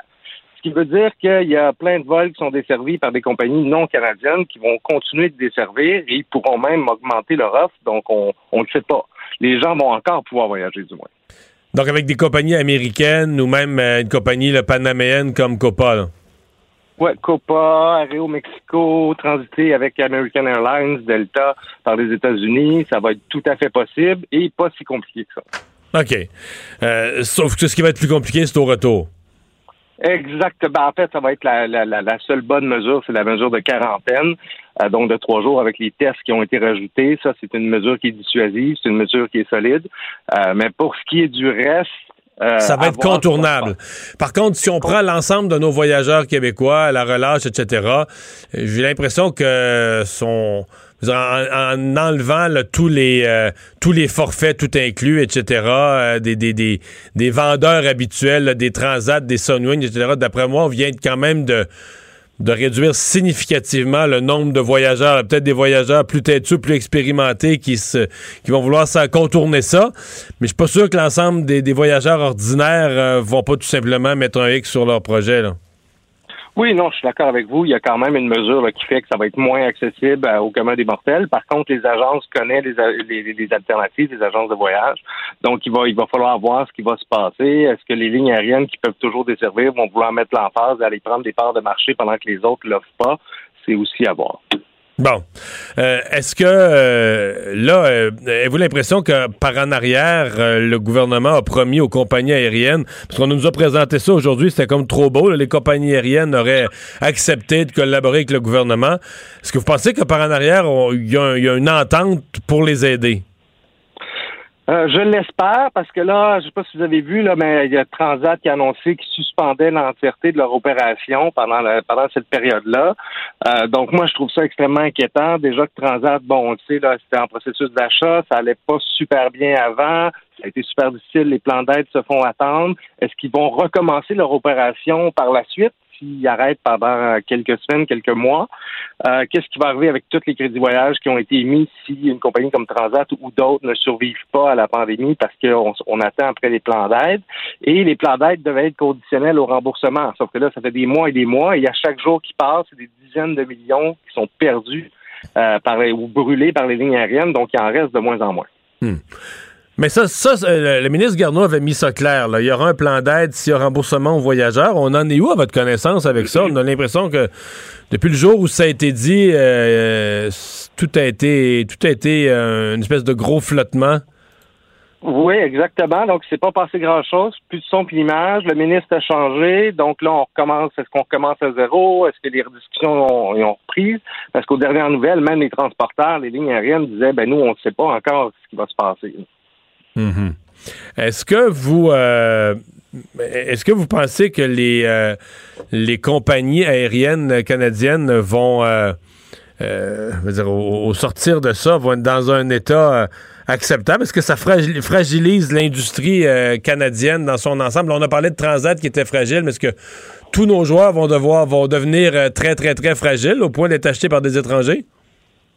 Ben, par des étrangers, j'espère pas. Par contre, c'est sûr que ça fragilise l'industrie, plus on attend pour les plans d'aide. Euh, mais ça va aussi fragiliser les petits aéroports, donc qui sont qui desservent des régions, euh, les destinations moins populaires. Donc, les destinations de masse, quand ça va reprendre, ça va reprendre rapidement. Les destinations qui avaient moins euh, moins de, d'appareils ou moins de vols de disponibles, ben là, ça risque de prendre quelques années avant qu'on rouvre ces destinations moins populaires-là. Et c'est eux qui vont être impactés. Et les petites régions qui sont moins desservies, parce que là, les pilotes ne volent plus au Canada, ils ont plus leur certification. Donc là, il y a plein d'autres problèmes qui sont en train de se rajouter à la liste. Ah oui, c'est ça, parce que quand un pilote a fait trop longtemps sans, euh, sans voler, euh, il faut qu'il refasse ses, ses entraînements, certifications et autres. Là. Exactement. Ouais. Euh, ça, vous avez euh, publié une lettre là, dans euh, notre chronique, notre rubrique Faites la différence. disant un peu avant même la COVID, il y avait dans le, respect du client, il y avait des problèmes avec nos compagnies aériennes que vous avez maintes fois dénoncés. Oui, on a maintes fois dénoncé, même quand euh, on le sait là, juste avant la, la COVID, l'industrie aérienne était à son apogée, des ventes records, des bénéfices records pour la, la, la majorité des entreprises. Et euh, il y avait trop souvent les, les gens étaient pris en otage. Là, je sais pas si vous vous souvenez, bon, il y a eu la crise des, euh, des Boeing, mais il y a aussi Air Canada qui avait changé son système. Pendant des mois, les gens n'étaient pas capables de rejoindre le service clientèle. Ce n'est que quelques exemples, mais euh, il y avait des grosses problématiques. Maintenant qu'on vit une pandémie, une crise majeure l'industrie, ça va être quoi le service qui va être offert après? Euh, il va y avoir moins de compétition parce qu'on sait qu'il est en train de se passer des fusions. Euh, ça va être quoi l'impact sur le consommateur, sur les droits des consommateurs, qui, en début de crise, les actions qui ont été très rapidement prises a été pour protéger les transporteurs. Donc, on a suspendu le régime de protection des passagers. On a allongé euh, les délais accordés aux transporteurs pour répondre aux clients. Puis, euh, on a enlevé complètement le, le, règlement des différences, ce qui fait que les plaintes depuis le début de la pandémie ne sont pas traitées. Euh, donc, c'est le consommateur qui, sur ses épaules, a le fardeau économique de supporter les billets d'avion non remboursés et qui a, perdu ses droits. Alors que tous les autres pays ont fait l'inverse, sont allés protéger les consommateurs pour pas que les consommateurs soient perdants et qui assument le blâme de la pandémie qui n'est pas de la faute de personne. Il deux façons de voir ça. On peut dire euh, c'est un ce sera un tel nouveau départ dans l'aviation après la crise, c'est l'occasion de faire euh, comme on de faire reset, de repartir sur des nouvelles bases la relation avec les consommateurs. À l'inverse, on pourrait dire, quand ils vont reprendre, nos compagnies aériennes vont être tellement cassées, tellement dans le trouble financièrement que le, le service va être pire que, que tout ce qu'on a connu, tout ce que vous savez dénoncer déjà. Qu'est-ce que vous pensez? Ben, ben c'est un peu ma crainte que ce soit la deuxième option parce que ça a toujours été une gestion de coûts. Hein. On a toujours essayé de couper les coûts. On le sait, là, on, on parle plus de services 5 étoiles là, quand on rentre euh, à 5, 5 services, quand on rentre dans un repas dans, dans, un, dans un avion, comme ça a déjà été le cas là, il, y a, il y a plusieurs dizaines d'années. Mais les gens s'attendent quand même à un minimum de services, de pouvoir rejoindre son transporteur au téléphone quand il y a, il y a une problématique, de pouvoir parler avec quelqu'un, euh, puis de pas être pris en otage. Euh, soit pris à destination, pris dans un appareil, puis là, euh, on se relance la balle, puis le client, il ne sait plus quoi faire. Hmm. Ouais. Quelqu'un euh, qui, qui, qui, a un certain âge et qui voyage depuis longtemps me faisait remarquer, je pense l'année passée, il disait, il fut une époque où quand on allait en vacances, quand on arrivait à l'aéroport, on, on, stationnait notre auto à l'aéroport, les vacances commençaient parce que là, on allait prendre l'avion, dans l'avion, il allait avoir un beau petit verre de vin, puis un repas, puis tout ça. Il dit maintenant, nos vacances commencent quand on est sorti avec la sécurité puis le mauvais service des avions. Notre vacances commencent quand on est sorti de l'aéroport à l'autre bout à destination. Là. oui, exactement, parce qu'il y a un stress, là. On ne sait pas si ça va bien se passer. Puis là, même les gens qui sont à destination sont stressés parce que là, est-ce que le retour va bien se passer? finalement, ils décrochent pas vraiment. Là, ils reviennent, puis là, on rajoute des choses, fait que c'est plus des vacances. Jacob Charbonneau, merci d'avoir été là. Je vous en prie. Au revoir. Mario Dumont, un vent d'air frais. Pas étonnant que la politique soit sa deuxième nature. Vous écoutez Mario Dumont et Vincent Dessureau. Notre prochain invité, euh, bon, c'est pas trop, euh, j'allais dire, il s'est amusé cette semaine, euh, peut-être pas, mais il a participé à ce mouvement euh, qui peut vous apparaître bien complexe. Là, je vous donne un tout petit cours de bourse, euh, des des gens dans le marché boursier, les hedge funds, pour pas les nommer, mais d'autres peuvent faire ça aussi, où on vend ni plus ni moins à découvert, donc on s'engage à vendre une action dans le futur qu'on n'a pas. Euh, puis pour moins cher qu'elle vaut aujourd'hui. Donc on pense que l'action va baisser, fait qu'on la vend aujourd'hui, mettons 10 pièces parce qu'on sait que dans deux semaines, elle va être rendue 8 piastres. Puis là, on va la racheter, on va la racheter à 8 piastres, puis on va la redonner. On va comme faire le remboursement. Fait qu'on va avoir fait comme on achète. Comme aujourd'hui, on la vend d'avance à 10 piastres, puis on va la racheter à 8 piastres. On va faire 2 piastres par action. Et euh, en mauvais français, ils appellent ça shorter. Et il y a des un mouvement euh, plutôt jeune, c'est pas juste des jeunes, mais de gens euh, qui en ont eu assez de ça, qui sont mis à étudier quelles actions euh, étaient prises à partie comme ça euh, par des, des gens qui des gens de la bourse, des loups de Wall Street et étaient en train d'être shortés. Entre autres, euh, l'entreprise de jeux GameStop et qui ont décidé, ouais, ils veulent shorter, on va leur donner une ride. Et ça a marché. ça Parce que imagine, là, tu faisais ton expérience de ton, ton, exemple de 10 sauf que là, si toi, tu as vendu des actions que tu n'as pas à 10 mais que l'action est rendue à 400. Donc là, il faut t'en racheter à 400 pour la rembourser. Fait que là, tu perds, t'es ruiné. trois- tu perds 390 par action. Puis toi-même, la plus fou, c'est que toi-même, en étant obligé d'en racheter à 400, tu contribues à la faire monter à 402 ou à 405. On appelle ça un short squeeze. T'es squeezé, t'es obligé de cracher. Et donc, euh, ça s'est produit là, au cours des dernières semaines, mais là, c'est devenu une affaire politique parce que là, les gens des hedge funds, qui étaient eux-mêmes, on les appelait les, les loups de Wall Street, mais là, ils trouvent ça pas correct. Eux, eux avaient le droit, mais là, eux trouvent, pas, trouvent ça euh, pas correct. Euh, notre prochain invité, Gabriel Lefebvre, a des actions de GameStop. Bonjour, Gabriel. Bonjour Mario. Bon, d'abord, euh, là, il y a beaucoup d'affaires à nous expliquer, donc tu les as pas vendues? Euh, ouais, j'ai, t'as pas mal résumé en fait le, le début de ce qui s'est passé. Euh, Mais J'ai donné comme la théorie, moi, la, la théorie de, de fonctionnement de marché boursier. Mais il faut que vous me racontiez votre, votre état d'esprit à vous autres. là. Que- Qu'est-ce que vous faites là? Euh, ben moi, pour être franc, euh, juste pour commencer en disant que je suis pas vraiment un expert, j'ai pas de, de baccalauréat ni de doctorat en bourse. Je suis vraiment, euh, j'ai été là pour euh, pour me faire un peu d'argent au début. Puis justement avec euh, GME, ça a commencé euh, comme vous avez dit, on a voulu euh, faire justement un coup au, au loup de Wall Street. Mais là, toi, tu suis Reddit, là, donc un espèce de réseau social. là, tu suis ce qui se dit là-dessus.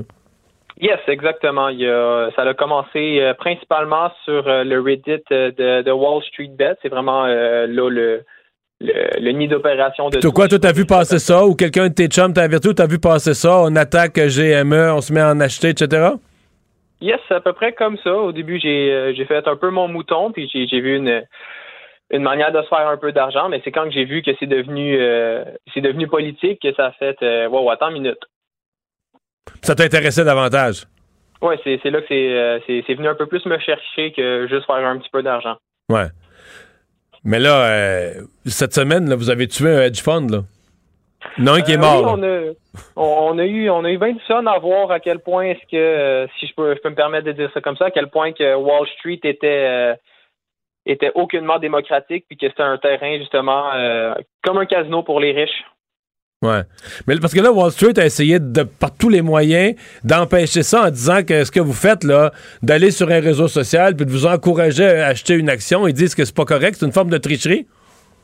Yes, c'est c'est exactement ça. On, on s'est fait traiter de tout et non. On s'est fait tra- euh, traiter de, de troll. On, a- on était, euh, on a même vu suprémacistes blancs. Il y a eu de la propagande de leur côté dans les nouvelles, comme quoi que c'était eux les héros, c'était nous les méchants. Puis euh, ils ont même pleuré à la télévision, comme quoi est-ce que à cause de nous ils perdaient des millions d'argent, puis que Des, je vais cause- pas te reprendre, mais c'est des milliards. des milliards. Excuse-moi. oui, des mille, milliards. des mille millions. ça donne une idée de l'ampleur de ce qui se joue, là. Yeah, c'est un petit peu plus euh, légèrement, si on pourrait dire ça comme ça, légèrement plus gros. Puis euh, ça, puis à partir de là, euh, ils ont décidé de contre-attaquer. Ils ont, ils ont littéralement attaqué nos réseaux sociaux avec des robots. Ils ont essayé de semer la panique euh, de notre côté. Ils ont, ils ont même été jusqu'à inter- interdire nos plateformes de discussion. Le, le Reddit de Wall Street Bets a été euh, pendant quelques heures inaccessible. Puis euh, le Discord, qui est un peu comme un, un Skype, mais plus avancé, il a littéralement été banni. Oui, parce que je suis un peu, euh, Gabriel, votre, votre, forum, et c'est rendu. Est-ce que la comparaison avec une guerre, là, on comprend que c'est une guerre euh, informatique et de euh, et réseaux boursiers et compagnie, mais vous êtes là-dedans. Je voyais à un moment donné, vous êtes fait, euh, vous essayez de combattre des, des bots, des espèces de robots qui essaient d'empêcher votre, votre forum de fonctionner. Vous réussissez à fermer, essayer d'éliminer certains. Euh, donc, vous vous faites attaquer, vous les attaquez aussi. Donc, il y a carrément une guerre boursière entre vous et eux en ce moment. Euh, c'est à peu près exact, oui. Et vous avez pas, parce que vous avez quand même l'appui de, si on vous voit quand même petit, mais je voyais Alexandria Ocasio-Cortez, élu démocrate, je voyais Elon Musk. Ben, Elon Musk est allé Ouais, à fond, là. Et- Elon Musk est allé à fond. C'est hier soir ou avant hier soir? Parce que eux, leur point, entre autres, c'est- qu'ils disent, ben, euh, les, ces, ces gens-là de Wall Street pleurnichent à chaque fois qu'on veut imposer la moindre réglementation. Et là, dès que ça se retourne contre eux, ben, c'est eux qui pleurnichent. Exactement. Puis on peut prendre justement le- l'exemple avec euh, Robin Hood qui était qui était obtenu à 40 détenu excusez-moi à 40 par euh, par des, milliardaires. Puis euh, pour être franc avec Robin Hood, c'est c'était pas pantoute légal de ce qu'ils ont fait. Ils ont mis des limites de, de prix de vente. Dans le fond, mettons, je voulais vendre mon action à euh, à 350 parce qu'elle était à 350, ben eux ils me l'autorisaient pas parce qu'ils disaient que le prix était trop haut. Puis ils ont même été jusqu'à faire la vente automatique des actions quand que les actions de GameStop ont été euh, en, ru- en rupture de stock. Euh, c'est, admettons, j'avais 50 actions euh, chez Robinhood, qui est une plateforme de trading. ben sans mon autorisation, il allait aller la vendre de mon compte. Ouais. Puis j'avais pas mon mot à dire. Puis, pas- euh, Robinhood a aussi suspendu les transactions sans raison, mais là, j'ai vu que Robinhood, auprès de leurs clients, ils mangent toute une volée. Là. Ils, ils ont eu euh, des, des désabonnements, ils ont eu de des, des critiques extrêmement négatives. Mhm. Ben, j'ai, même vu euh, qu'il y avait actuellement plusieurs poursuites qui étaient en train de se former contre Robin Hood. Ouais. Euh, Est-ce que ça. Mettons, là. Euh, parce que là, je, je- rationalise ça, là. Il reste qu'il y a des gens qui ont acheté des. Mettons les actions de, de GameStop, là. Ben là, Mhm. euh, il valait, je sais pas, là, il allait au départ, il valait quoi, 80$, même pas. Là, à un moment donné, Euh, à dollars. 100, hein?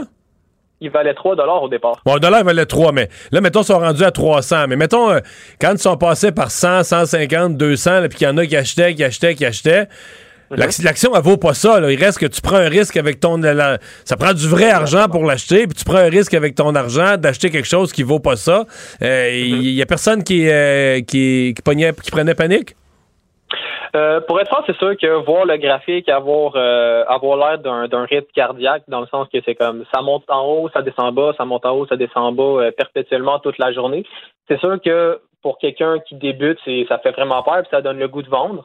Mais si justement, comme j'ai dit avec le Wall Street Bet, de, le, le Reddit, si on suit les nouvelles puis que on serre les coudes, on comprend que justement, c'est euh, si on vend maintenant, c'est qu'on cède justement, on donne la, la victoire euh, justement au lot de Wall Street. Donc, toi, t'as pas vendu, là? Non, j'ai pas vendu, mais j'ai j'ai acheté quand même à gros prix, si je peux me permettre, autour de 275. OK. Euh, donc, toi, t'es embarqué quand même assez tard dans le mouvement. Là. Tu fais pas partie Ouais, de ceux qui ont embarqué au début puis qui, qui, qui font du, du 8 fois la mise, là. Non, c'est ça que je l'ai vu passer au début, mais je pense, je pensais pas que ça allait vraiment exploser comme ça. C'est quand j'ai vu que ça commençait tranquillement à exploser que, que j'ai mis mon argent. OK. Donc là, là, présentement, dans le fond, le 275, là, est à 325, donc tu fais 50$ piastres par action. Là. C'est pas le Klondike. Là. C'est bon, là, mais c'est pas. euh, Mhm. Non, c'est sûr que c'est pas le, le, le- le jackpot, c'est pas la caverne d'Alibaba, mais c'est euh, c'est pas nécessairement pour me faire de l'action que je suis là euh, présentement. C'est ben, c'est sûr qu'au début, oui, c'était pour se faire de la euh, c'était pour se faire de l'argent, mais c'est quand j'ai compris que le marché de Wall Street, c'était aucunement un marché libre, c'était aucunement déchroma- euh. Micro, bon, j'ai de la misère à parler. Démocratique. Démocratique, merci. Euh, que j'ai réalisé que justement euh, c'était- tout autre chose. C'était une guerre qui se préparait. Puis, euh, T'as-tu l'impression que toute l'industrie des hedge funds, euh, de, de cette idée là, de vendre short, que tout ça va être euh, ébranlé au sortir de la guerre? Fort probablement, parce que c'est principalement ça qu'on pointe du doigt, parce que l'idée de vendre quelque chose qu'on n'a pas avec une promesse de le racheter plus tard, je trouve ça complètement aberrant, voire stupide. C'est. c'est- de miser, c'est de sens. miser sur le fait qu'une action, donc une compagnie, va perdre de la valeur. C'est un peu ça qui est cynique aussi. là. Yes. Ouais. Euh, ben, on va voir euh, comment ça va euh, comment ça va évoluer. T'as-tu l'impression, parce qu'il y a quand même beaucoup d'experts qui disent ça va mal finir, là, que des gens comme toi qui ont mis, ben, je sais pas, je veux pas savoir combien t'en as mis en tout, mais t'as des actions à 275 pièces. Mettons que ça se met à tomber en chute libre, là, comme quelqu'un pas de parachute, là, tu vas finir avec tes actions à 275 achetées, tu vas les payer, tu vas revendre euh, euh, 27. Euh, Est-ce que il y a pas cette crainte-là que tout ça finisse très très très mal pour tout le monde? Ben, c'est sûr que cette crainte-là, elle va toujours être dans l'air, parce que c'est- c'est- c'est c'est un très gros risque. C'est- euh, c'est pire que juste de miser sur le zéro à roulette. C'est- vraiment un plus gros risque. Mais euh, comme j'ai dit, c'est euh, si tout le monde garde leur action, ça va faire le principe de l'offre et la demande. Vu qu'il n'y en a pas beaucoup de disponibles, le prix va juste augmenter. Et pour l'instant, ça tient. Là. Pour l'instant, les gens Ouais, qui pour l'instant, sont. ça tient. Ouais. Mais la sortie de ça, en termes- c'est quoi, mettons, la fin? euh, GameStop, ça vaut pas ça. là. donc, à un moment donné, des gens qui vont se retirer. Ton but, c'est de te retirer. Y a-tu un bon moment pour sortir sans qu'il y ait des, trop de perdants dans votre clan? Euh, pour être franc, il y a encore beaucoup, beaucoup, beaucoup de discussions qui se fait sur, euh, sur le Reddit. Euh, Il y a du monde au début qui disait Ah, ça va atteindre le 500, ensuite ça va monter euh, au 1000, puis là, il y a, euh, il, a, com- il a commencé à avoir des bribes de 10 000 Hmm. C'est, euh, je pourrais techniquement me, retirer là puis être content avec mon 50 par action, mais c'est euh, comme la, bourse est un techniquement un casino. Si si je veux plus, il faut que je reste. Ben, euh, on va te souhaiter que tout ça finisse bien. Merci beaucoup de nous avoir parlé, Gabriel. Merci à toi, Salut. Mario. Gabriel euh, Lefa- Oui. Ah ben oui, euh, c'est Gabriel Lefebvre. Ah, Je voulais juste ajouter que tu sais, l'effet que ça a un peu partout là, sur les marchés boursiers, je voyais tous les, les, euh, les- toutes les actions qui sont un, un peu dans cette situation-là et qui fit le moule, là, pardonne-moi l'expression, mais des, des, des chaînes de cinéma, des euh, centres d'achat, par Tout ce qui exemple. pourrait baisser, Tout là. ce qui pourrait baisser, ben là, ces hedge funds-là se débarrassent de leurs actions du genre, euh, ou en fait les rachètent. Pendant que votre attention est centrée sur cette voix qui vous parle ici, ou encore là, tout près ici, très loin là-bas, Ou même très, très loin. Celle de Desjardins Entreprises est centrée sur plus de 400 000 entreprises partout autour de vous. Depuis plus de 120 ans, nos équipes dédiées accompagnent les entrepreneurs d'ici à chaque étape pour qu'ils puissent rester centrés sur ce qui compte, la croissance de leur entreprise. Radio. Mario Dumont et Vincent Dessureau. Des propos crédibles, avec des fois un brin de sarcasme. Ben, quand les nouvelles sont moins crédibles. Mario Dumont et Vincent Dessureau. Cube Radio. Le, le commentaire de Richard Martineau. Des commentaires pas comme les autres.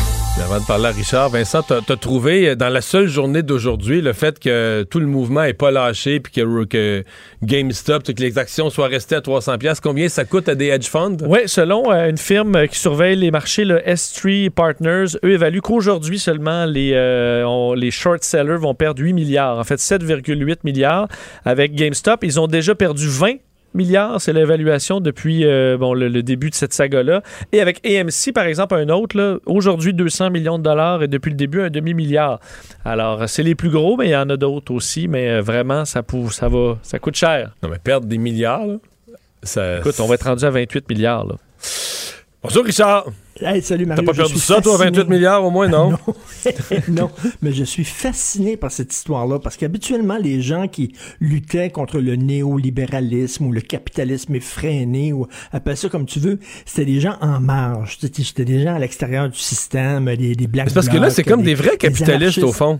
Ben c'est ça, c'est des gens qui luttent des contre le système, mais de l'intérieur, qui comprennent, puis qui disent on va lutter euh, contre vous avec vos armes. Non, mais c'est ce que je trouve beau. terrain. Non, mais c'est des capitalistes idéalistes qui disent OK, capitaliste, capitaliste, là, l'offre, la demande, on achète, on vend.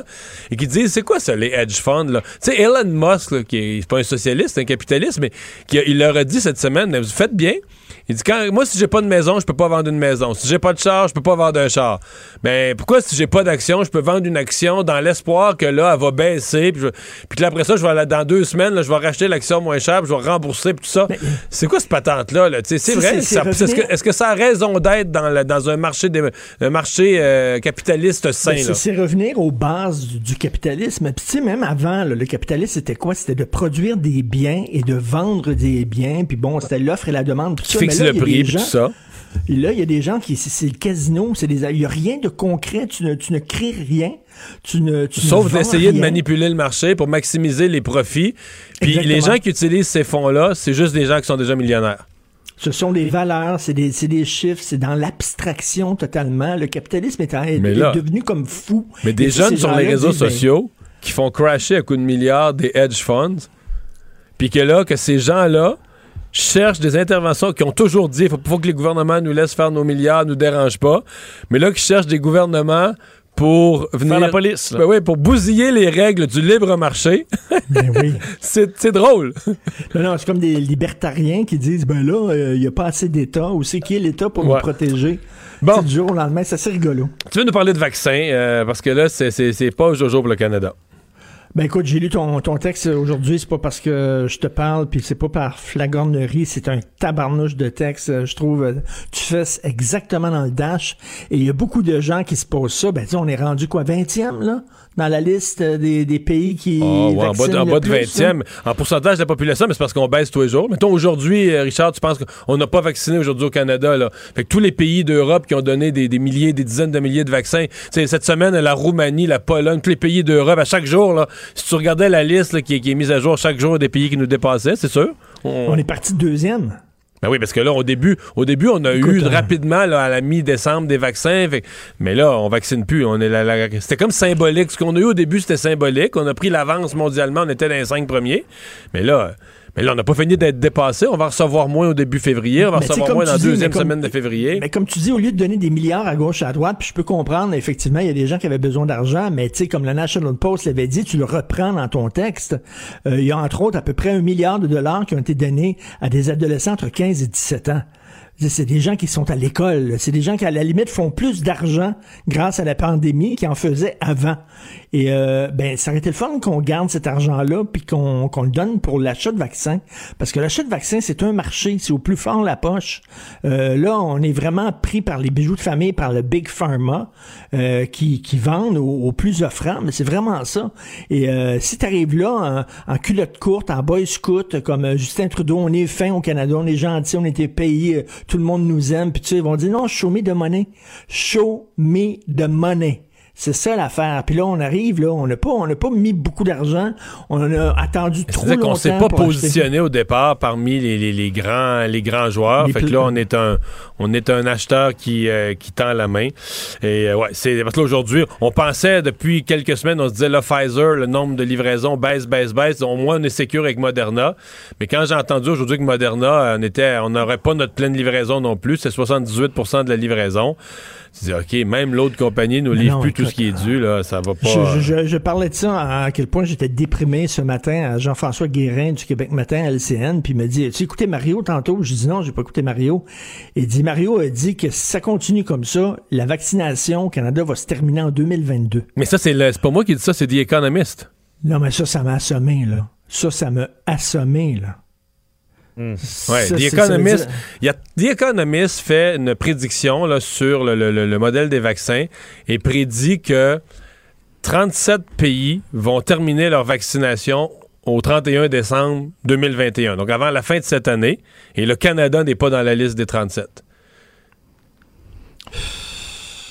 Euh, regarde, 2022. Richard, soyons positifs. Peut-être que la promesse de M. Trudeau qu'on soit tous vaccinés en septembre est la bonne et que Ben The oui, Economist, ben, que Ben, se trompe. Si on, là. se fie, si on se fie sur sa promesse de- de- d'avoir planté un milliard d'arbres, ça va bien, ça aussi, hein?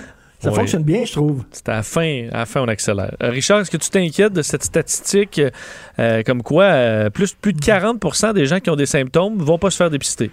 Tout m'inquiète. Tout m'inquiète cette semaine. C'est une très mauvaise semaine, je trouve. Euh, C'en je- est une, mais t'as raison, là. Puis tu regardes ce qui se passe en Europe, et ça va pas bien, là. Non, non, pas en tout. Regarde deux chiffres, là, deux statistiques. 74% des gens qui sont revenus au pays n'ont pas eu à, à prendre une quarantaine, à faire une quarantaine. 74% des gens qui sont revenus par voie terrestre ou par voie aérienne n'ont pas fait une quarantaine. C'est pas très bon, ça. Et 41% des gens qui ont des symptômes sont pas allés se faire tester.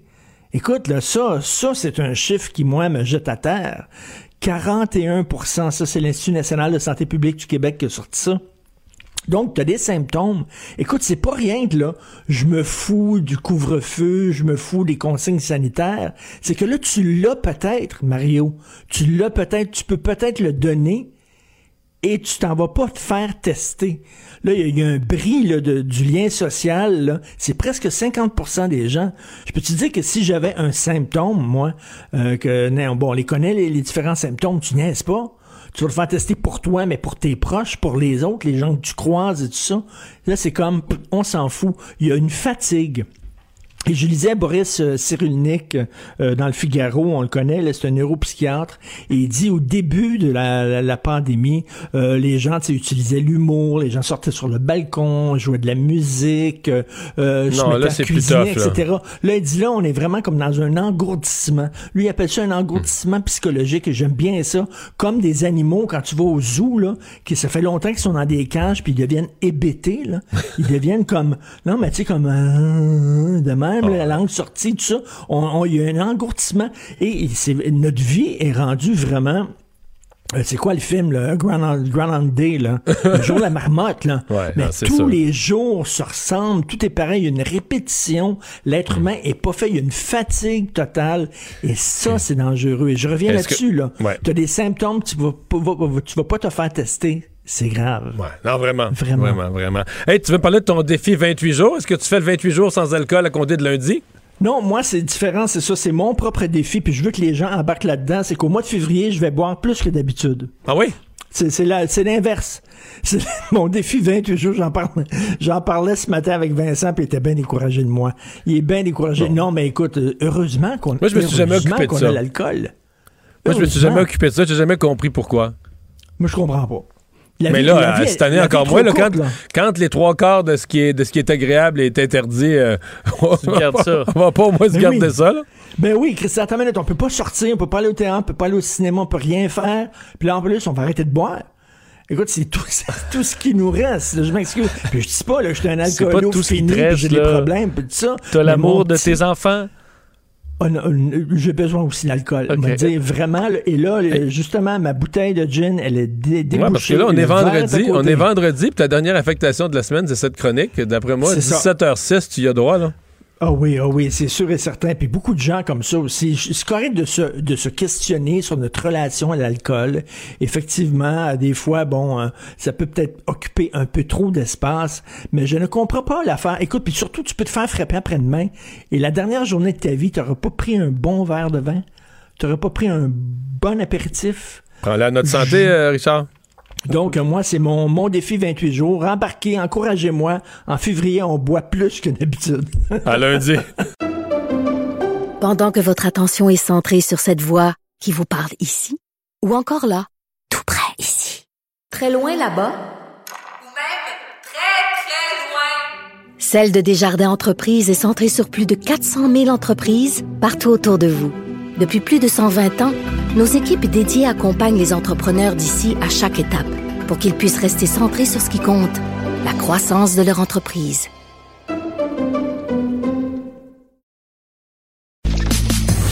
Mario Dumont et Vincent Dessureau. Joignez-vous à la discussion. Appelez ou textez le 187 Cube Radio 1877 827 2346. Le, le commentaire de Emmanuel Latraverse. Des analyses politiques pas comme les autres. Bonjour, Emmanuel. Bonjour. Donc, euh, des mesures finalement pour euh, les voyageurs. Euh, tu, tu penses que ça va marcher? Enfin, il faut dire, hein? Enfin. Quand même, depuis le temps qu'on en parle.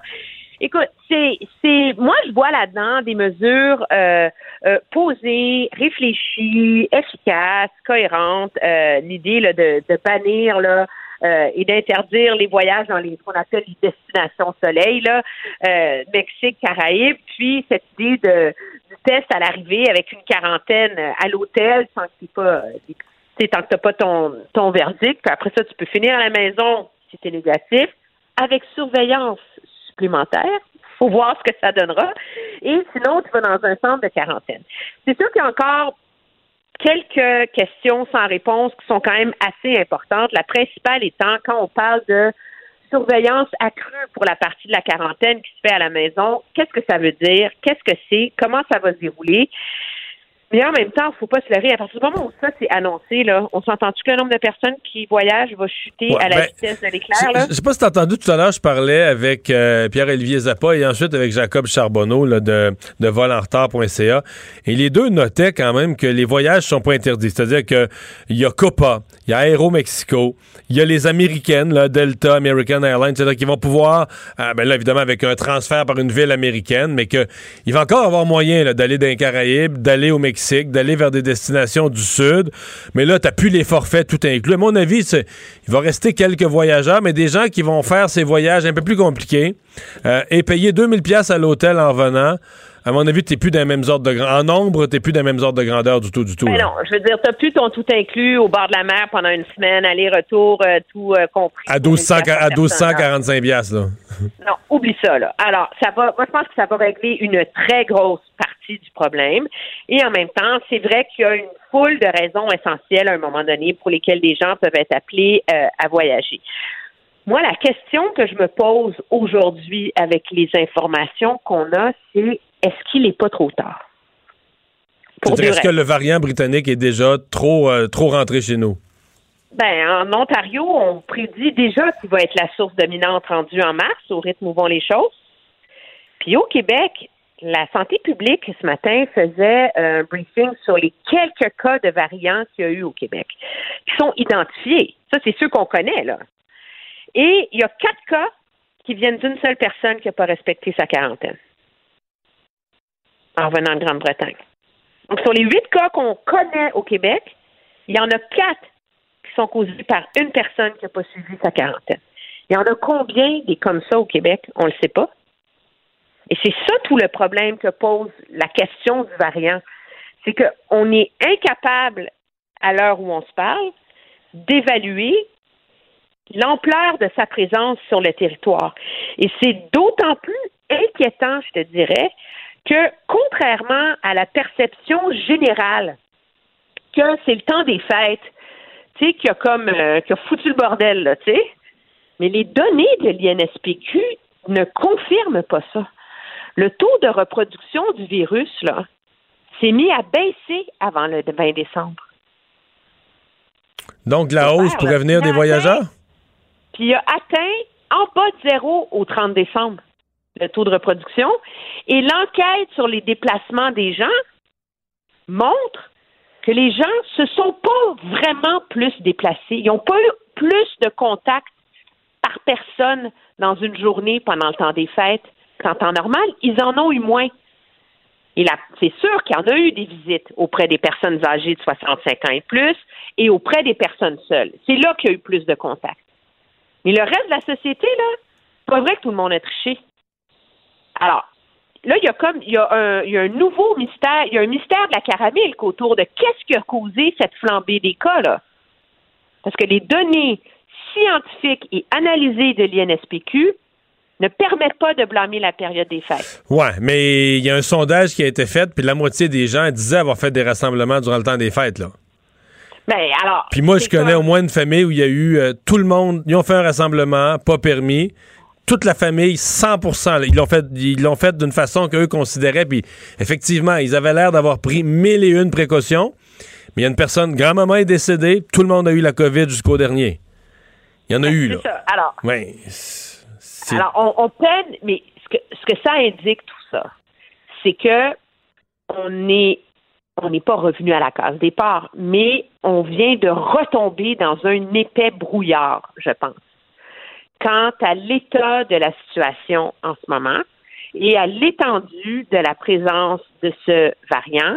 Et je pense que c'est la raison, d'ailleurs, pour laquelle le premier ministre Legault a averti tout le monde que la semaine prochaine, là, c'est pas euh, on déconfine, là. parce Non. que le gouvernement, cette fois-ci, est confiant que sa lecture de la situation au Québec peut être biaisée.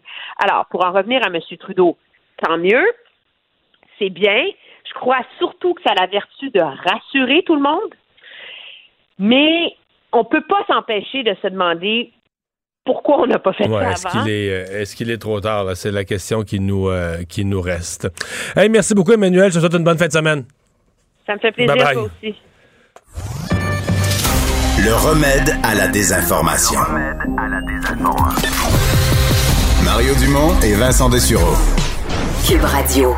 On parle sport. euh, Jean-François Barry, bonjour. Salut, Mario.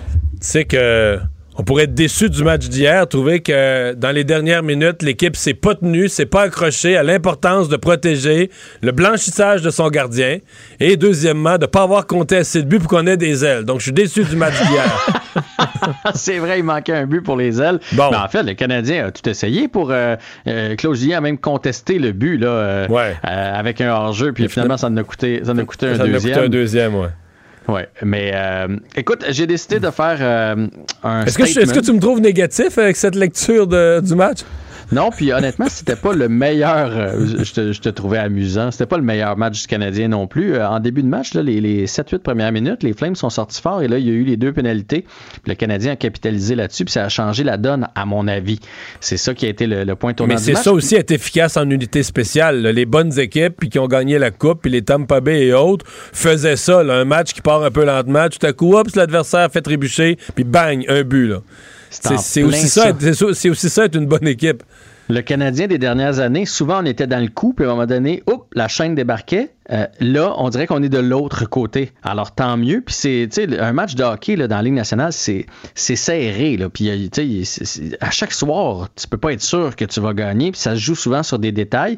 Et là, on dirait que ces détails-là sont de notre côté cette année. Puis j'ai, euh, décidé là que Fini le sarcasme, fini Oh. l'ironie qu'on a fait Oh beaucoup là là. avec le Canadien dans les dernières années. On- Puis il méritait, là. Puis c'était quasiment mal vu quand le Canadien allait bien de dire Hey, je l'aime mon équipe. Donc, toi, t'es en vu, mais- amour pour vrai avec ton équipe, là. Là, je vais te le dire, là, je l'aime, mon équipe. Honnêtement, puis j'ai regardé plusieurs autres matchs dans la Ligue nationale, là, puis on a une des belles équipes à voir aller présentement. Puis d'ailleurs, il y a plusieurs experts à travers la Ligue qui commencent à attirer l'attention du côté du Canadien, non seulement à cause de leur fiche, mais à cause du spectacle que le Canadien offre, à cause de la chimie qui a l'air de se passer à travers cette équipe-là. Puis ça me rappelle, pour être bien franc, ma jeunesse quand je m'attachais aux joueurs, tu sais, mon petit Matt Naslund, puis euh, Guy Carbonneau qui glissait de 20 lancés, puis après ça, on Tu avait vois, c'est que tu dis ça. Moi, je me suis jamais, je me suis jamais attaché à Odeline.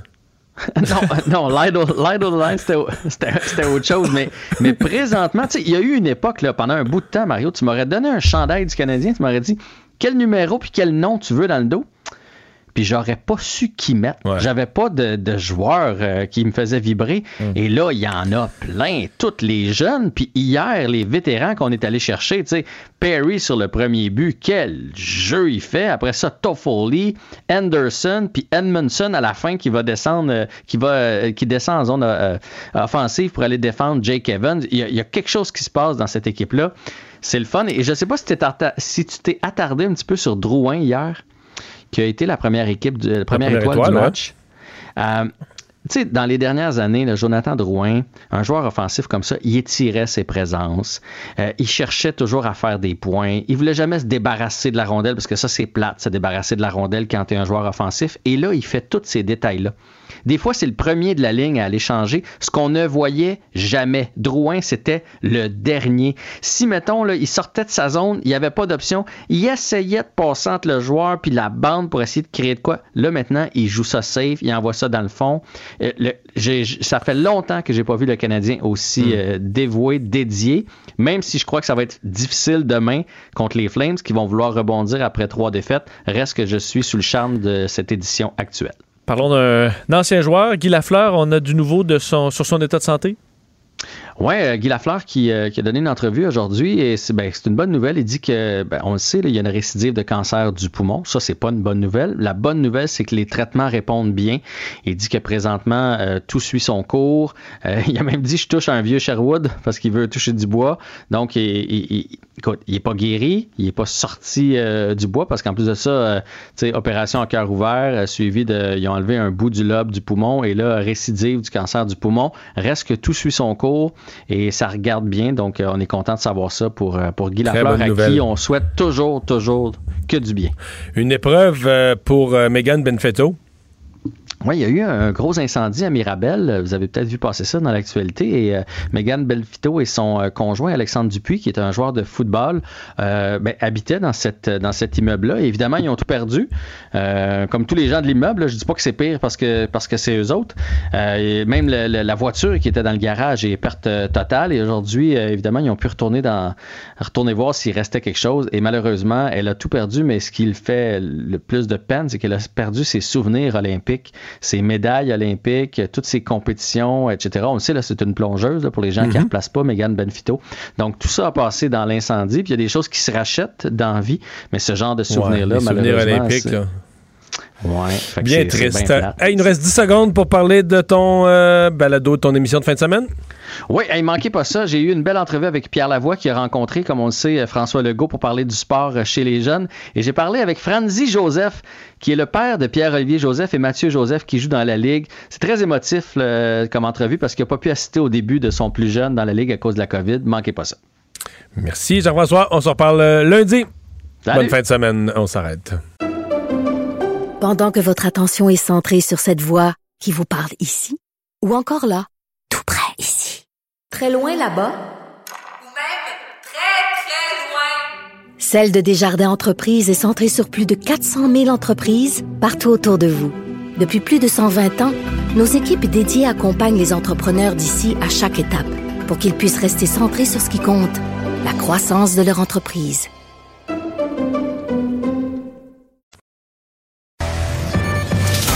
Le remède à la désinformation. Mario Dumont et Vincent Dessureau. Cube Radio. Cube Radio. Cube Radio. En direct à LCN.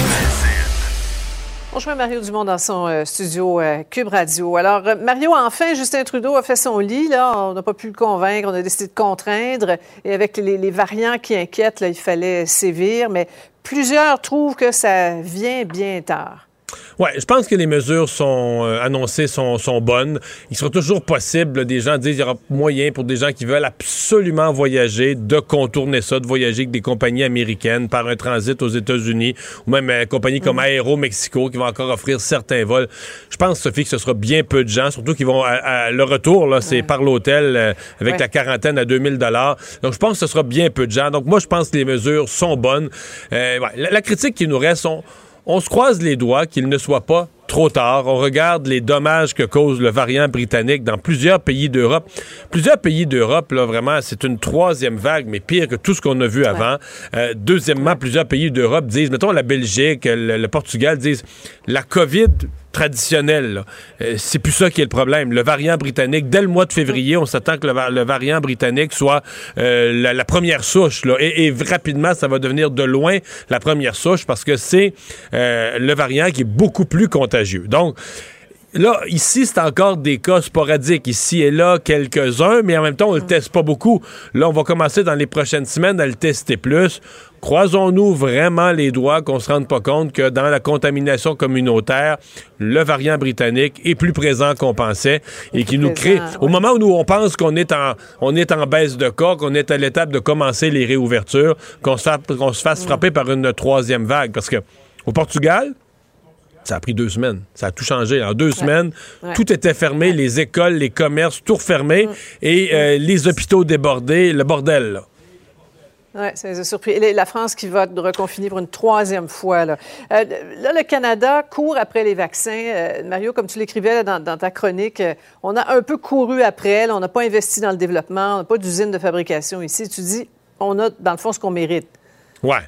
Je suis euh, sincèrement inquiet. Euh, D'abord parce que Pfizer, les vaccins, ça rentre pas. Là, on nous dit, oui, mais on va être compensé, ils vont rentrer plus plus tard.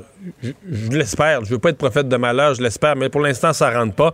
Là, aujourd'hui, c'est pas ça. C'est que Moderna, l'autre fournisseur de vaccins, qui nous livre plus, lui non plus, toutes les doses euh, promises, qui nous en livre 22% de moins. Et là, The Economist, quand même un grand magazine, peut-être le plus grand magazine économique du monde à l'échelle planétaire, avec son unité là, de, de, de, vigilance, son unité stratégique, a regardé comment, comment la vaccination risque de se produire dans le monde. Et ils ont identifié 37 pays où ils ont confiance que le vaccin va être donné à tous les citoyens, la vaccination terminée au 31 décembre 2021. Sophie, le Canada n'est pas dans la liste. Non, non. Le Canada les États-Unis, fait... l'Europe. Les hein? États-Unis, les pays d'Europe, l'Islande, au milieu de l'Atlantique, mais le Canada, ils, les ont, ils nous ont classés dans le groupe qui va avoir fini sa vaccination dans la première moitié 2022. de 2022. Regarde, j'espère que The Economist, leurs experts se trompent et que M. Trudeau a raison quand il nous promet euh, vaccination complétée en septembre. C'est juste que quand je regarde les mauvaises nouvelles, quand je regarde la position de faiblesse du Canada, quand je regarde l'évaluation que fait The Economist, ça augure mal. Ben. Ouais. En effet. on, va, on va parler euh, en conclusion, Mario, de silence qui veut tout dire. Ben, euh, sur euh, JE hier soir, Saint-Élie de Caxton, j'aimerais t'entendre là-dessus. Quelle est la, la, responsabilité du maire? Est-ce que le ministre a fait tout ce qu'il fallait? Au fond, est-ce qu'on est sait suffisamment ce qui se passe dans les petites municipalités? Ben, ça, c'est une chose importante. La dernière question est importante. Il y a de moins en moins de ressources, de médias locaux, de journalistes. Tu sais, les médias locaux vivent là, à la limite de la survie. Dans certains cas, il y a bien des petits journaux qui ont fermé. Les autres vivent à la limite. Donc, on n'a pas beaucoup de journalistes. Alors, c'est sûr que de la couverture médiatique proactive avec du journaliste de vérification, il s'en fait de moins en moins. Et ça, c'est une perte pour la démocratie locale. Maintenant, je vois beaucoup les gens il y a des gens qui ont le réflexe de dire bon ben si ça marche pas dans une municipalité, il faut se retourner vers la ministre. Moi, là, la lecture que j'en ai, c'est que les instances municipales sont allées voir est-ce qu'il y a des irrégularités, est-ce qu'il n'y a pas quorum au conseil, est-ce qu'il y a de, de, de, des choses qui. Et pas vraiment. Donc là, on se rabat à dire ben c'est la démocratie municipale. là. Euh, qui se présente aux élections, qui veut se présenter, s'il y a des clans, s'il y a de la chicane, si le tourisme dans la municipalité a décru, si les employés municipaux, c'est le bordel. Bon, pour les employés municipaux, c'est sûr qu'il y a les lois du travail, il y a la commission des normes du travail, il y a des lois en matière de relations de travail. Mais pour le reste du bon fonctionnement d'une municipalité, des fois, on, on va pas voter au municipal, on s'en fout, on s'en occupe pas. Mais quand on élit son conseil, on l'élit pour quatre ans, pour le meilleur et pour le pire.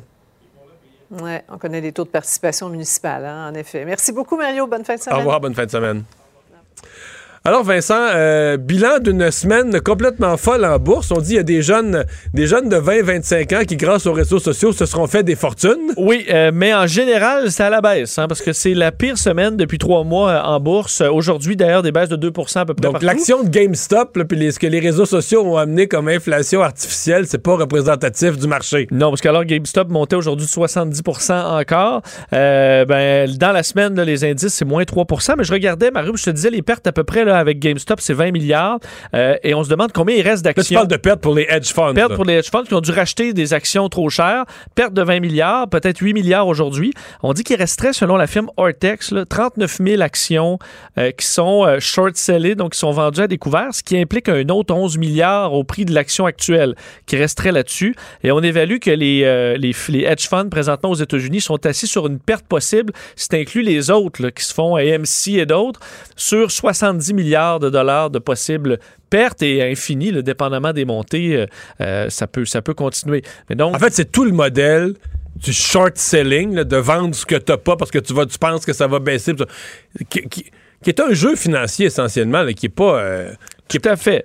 Un jeu de casino qu'on a permis peut-être trop longtemps, parce qu'il faut dire que dans la majorité des pays, c'est beaucoup plus sévère. On peut pas faire ce qu'on peut, ce qu'on fait aux États-Unis euh, à bien des endroits. Euh, Mais là, c'est comme. Moi, je trouve ça. C'est des jeunes qui sont pas des anticapitalistes, qui sont des capitalistes idéalistes, qui disent ben, le capitalisme, là. Ben, si tu vends les actions, ça monte, ça monte, ça baisse, ça baisse, mais tu joues pas sur le dos du pauvre monde. Tu sais, il y a une limite à jouer sur le dos des autres. Et que là, qui décident qu'ils s'en prennent au loup de Wall Street. dire que ça a réveillé quelques requins ou quelques loups de Wall Street qui euh, Ben, voient le compte euh, Ben, ça en a au moins tué un. Il y, a- il y a un hedge fund qui est mort, là. Oui, il est mort a- au combat. Il y en a que pour l'instant ne dévoilent pas les- l'étendue des pertes, mais quand on les saura, il y en a qui vont faire le saut. Je te dirais, il reste au moins 11 milliards euh, de pertes possibles avec, euh, pour les prochains jours avec GameStop. Merci Vincent, merci à vous d'avoir euh, été là. On se donne rendez-vous lundi 15h30. Je vous souhaite une très belle fin de semaine. Sophie Durocher s'en vient. Cube Radio.